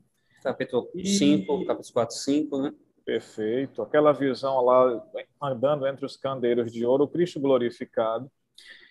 E o, o livro vai concluindo essa etapa de fase histórica apresentando o Cristo glorificado de novo aí com pé sobre o mais sobre a terra. Então, a parte introdutória, o livro introduzindo-se com ele e chegando ao, à conclusão da parte histórica com a reapresentação dele, o Cristo glorificado. Com a segunda parte, portanto, apresentando a ideia do reino igreja na mulher gloriosa, capítulo 12, e que ao final uma outra manifestação de mulher gloriosa, Nova Jerusalém acontecendo. Me parece que nós temos assim uma ideia de duas grandes ênfases no livro, que seria o Cristo e sua igreja, o Cristo e o seu reino, que constitui de fato ali uma preocupação para a mensagem, né? Uhum. Faria sentido isso daí, meu nome? Eu acho que faz todo sentido. faz todo sentido assim na a gente tem uma ênfase em Cristo é, frequente né? E, e, realmente o Cristo glorificado capítulo 1 quando a gente lê ali a partir do verso 12 até o, o verso 29 toda aquela aquela simbologia que aparece ali e a gente vai para o Antigo Testamento para buscar toda aquela simbologia, toda aquela fraseologia no Antigo Testamento, a gente percebe que aqueles termos são aplicados a Yahvé no Antigo Testamento, a gente tem realmente ali uma prestação da divindade de Cristo, né? Isso é um tema muito rico em Apocalipse, quem sabe em algum momento a gente poderia falar mais sobre isso, mas é um tema muito rico em Apocalipse, a divindade de Cristo ali no capítulo 1. João deixa evidente que Jesus ele, ele, ele merece o título de Yahvé do Antigo Testamento. Então é a glória de Cristo realmente ali aparecendo. No capítulo 5, você tem a, a cena de, de entronização né? E Jesus é louvado no capítulo 5, assim como o Pai é, é, é, louvado no capítulo 4 pela criação. O Pai é louvado no capítulo 4 pela, pela criação, porque ele é o Criador. Jesus é louvado no capítulo 5, porque ele é o Redentor. Então, isso aponta também para a glória dele. No capítulo 5, verso 12, você tem uma sequência de, por assim dizer, sete presentes que ele recebe em sua atronização, e são presentes que apontam para a glória de Cristo, isso se repete no capítulo 7, verso 12, e no capítulo 10, aquele anjo, é, assim, é Cristo, né? É Cristo, é, assim, nós temos é, um comentário de Ellen White, né, que, que, que dá a entender claramente que é Cristo, e do ponto de vista bíblico também existem várias evidências de que é Cristo glorificado, também aparecendo ali, e a sua atuação de maneira global, né? A sua atuação de, de, de, é, assume proporções globais. No capítulo 5, verso 6, já ficou claro de que ele age no mundo todo por meio do Espírito. Então, que, o que João está fazendo em Apocalipse é exatamente o que ele fez no Evangelho, mostrando que, é, que Cristo vai agir na igreja por meio do Espírito. Né? Então, nós temos isso em Apocalipse também. E, de fato, o capítulo 12, que é o capítulo de virada, nós temos capítulos 12, 13 e 14, que são os, é, os capítulos de, de, de transição, mas o capítulo de virada é o capítulo 12, é o que inicia a transição. Então, no capítulo 12, de cara, nós encontramos essa personagem, que é a mulher gloriosa. Não é? E ela é gloriosa porque ela reflete a glória de Cristo. Então, nós temos a glória de Cristo na primeira metade, nós temos a igreja refletindo a glória de Cristo na segunda metade, isso atinge o seu clímax com a igreja lá em Apocalipse 21 e 21 e 22, com Cristo que é a lâmpada, né? E a igreja desfrutando dessa glória na eternidade. Então, assim, é Amém. é maravilhoso isso, é maravilhoso isso que você Amém. disse, muito bom mesmo. Louvado seja Deus. Louvado seja Deus. E então, quero concluir agradecendo aqui a Deus pela vida, pela bênção de estarmos reunidos por podermos juntos olhar para esse livro, né, mais uma vez, como o fizemos aqui, de maneira um pouco mais atentiva, percebendo coisas que alimentam a nossa fé, a nossa convicção e que nos fazem mais fortes naquilo que nós cremos que é a palavra de Deus, né? Nós vamos estar orando agora para terminar. E aí mais uma observação aqui que eu julgo seja bem interessante, né? Nós temos a voz que diz: Sai dela, povo meu. Para sair de uma mulher, sai dela, povo meu. E o chamado, né? O Espírito e a noiva dizem: Vem, vem, venha para o caminho certo. Uhum. Saiam daquela que cai para aquela que permanece para sempre, né? Aquela que reflete a glória do Cordeiro. Então, nós queremos agradecer muito a, a, ao nosso Senhor pela luz que tem dado aqui, né? A tudo quanto foi mencionado que realmente fortalece nossa fé, fortalece nossa convicção, a percepção não de animais, mas a percepção daquele que, que é o nosso Senhor, o nosso Salvador, em meio à crise, em meio à demanda, ele se faz presente ali. Ele está conosco e já já, dentro em pouco tempo, estaremos no Monte Sião ao lado dele para todo sempre, né? Com fé em Deus. Pastor Adenildo, nossa gratidão, muito obrigado mesmo. E nós queremos que você nos entregue a Deus em oração para a gente concluir o nosso momento aqui. Só antes de você fazer a prece de encerramento, meus bons amigos, o link para a chamada esteve aí ao longo do dia. Esse vídeo vai permanecer eventualmente por alguns dias para alguns que por alguma circunstância não puderam estar presentes hoje aqui. Vocês vão ficar com essa transmissão aí aberta por uma semana, mas a avaliação, o link para a prova, para a avaliação, será colocado logo amanhã mesmo nos grupos de WhatsApp aí, nos grupos do, do WhatsApp, para vocês fazerem, portanto, a, a avaliação, né, o exame, e continuarmos aí avançando. No próximo mês, nós teremos as aulas de soterologia, doutrina da salvação. O pastor Flávio vai estar nos conduzindo nos nossos próximos dois meses, trabalhando temas que também, evidentemente, vão alimentar a nossa vida espiritual. Né? Doutrina da salvação será o tema dos nossos próximos dois meses. Por bondade, pastor Adenilton, nos abençoe aí diante de Deus em oração. Amém. Quero agradecer mais uma vez a atenção de todos. É, foi um prazer estar aqui com os nossos amigos, né, numa manhã de domingo, é, usando esse tempo para a gente poder estudar um pouquinho a palavra de Deus. Que Deus abençoe é, você, sua família, né, e que Deus continue multiplicando as suas bênçãos na sua vida. Né. Muito obrigado pela sua participação. Obrigado, pastor Israel é pela direção aqui na coordenação desse trabalho. Estamos muito felizes com isso. Vamos orar então. Bondoso Deus, nosso Pai, nós queremos neste momento, ó Deus, humildemente louvar o teu nome pela maravilhosa mensagem que nós encontramos no livro do Apocalipse. O livro do Apocalipse mostra que o fim de todas as coisas será tão glorioso como foi no início de todas as coisas. Nós estamos avançando para a nova criação dentro em breve, Jesus vai voltar e nós poderemos ver a Nova Jerusalém. mas o nosso anseio maior não é ver a Nova Jerusalém. O nosso anseio maior é ver o nosso Senhor face a face e estarmos com Ele para todo sempre. Enquanto esse dia não chega, ó Deus, por favor, nos dê a fé necessária para enfrentarmos os desafios que temos aqui. Há irmãos nossos sofrendo em Recife, por eles pedimos mais uma vez a tua bênção e a tua misericórdia. Que o Senhor derrame, ó Deus, o bálsamo consolador do céu sobre eles e que o Senhor movimente a sua igreja para ajudar a atender às necessidades desses nossos irmãos.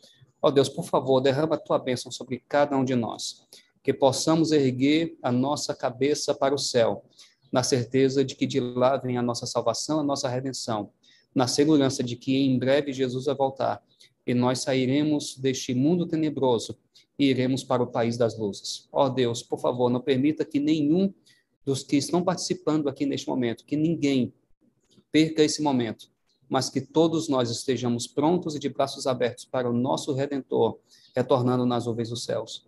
Nós os colocamos nas tuas mãos para fazer o teu trabalho aqui na terra enquanto esse dia não chega. E pedimos humildemente a unção do Espírito Santo para que possamos fazer esse trabalho segundo a tua vontade, na tua força e no teu poder, e não na sabedoria humana e não na força humana. Nós nos colocamos à tua disposição, Senhor, para fazer a tua obra.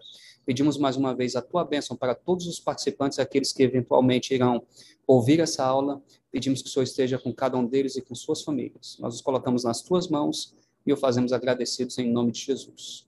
Amém. Amém, amém. Louvado seja Deus. Que alegria. Os amigos estão percebendo, né, pela graça de Deus, que as informações que estão sendo dispostas aqui, nós não temos essas informações em língua portuguesa. Tem coisas que estão sendo passadas aqui que, de fato, esse público está sendo os que estão recebendo em primeira mão. Né? Informações aqui que vocês não vão encontrar por aí, que não se encontram por aí. E nós louvamos a Deus por isso, por essa gama de informações saturadas, saturadas com a boa intenção, com o Espírito Santo de Deus, bem dirigidas, né? com conteúdo presente, atualizado. E repito, os irmãos estão recebendo em primeira mão por aqui, graças a Deus. Nós vamos continuar recebendo ainda né? outras, outras e outras bênçãos, maiores e cada vez maiores a, a, ao passar do tempo. E nós convidamos você que permaneça firme, né? Motivado. Mais conhecimento significa buscar mais intimidade com o Senhor. Conheçamos e prossigamos em conhecê-lo, diz a palavra de Deus. Quero agradecer também aqui aos nossos meninos, a equipe de apoio, né?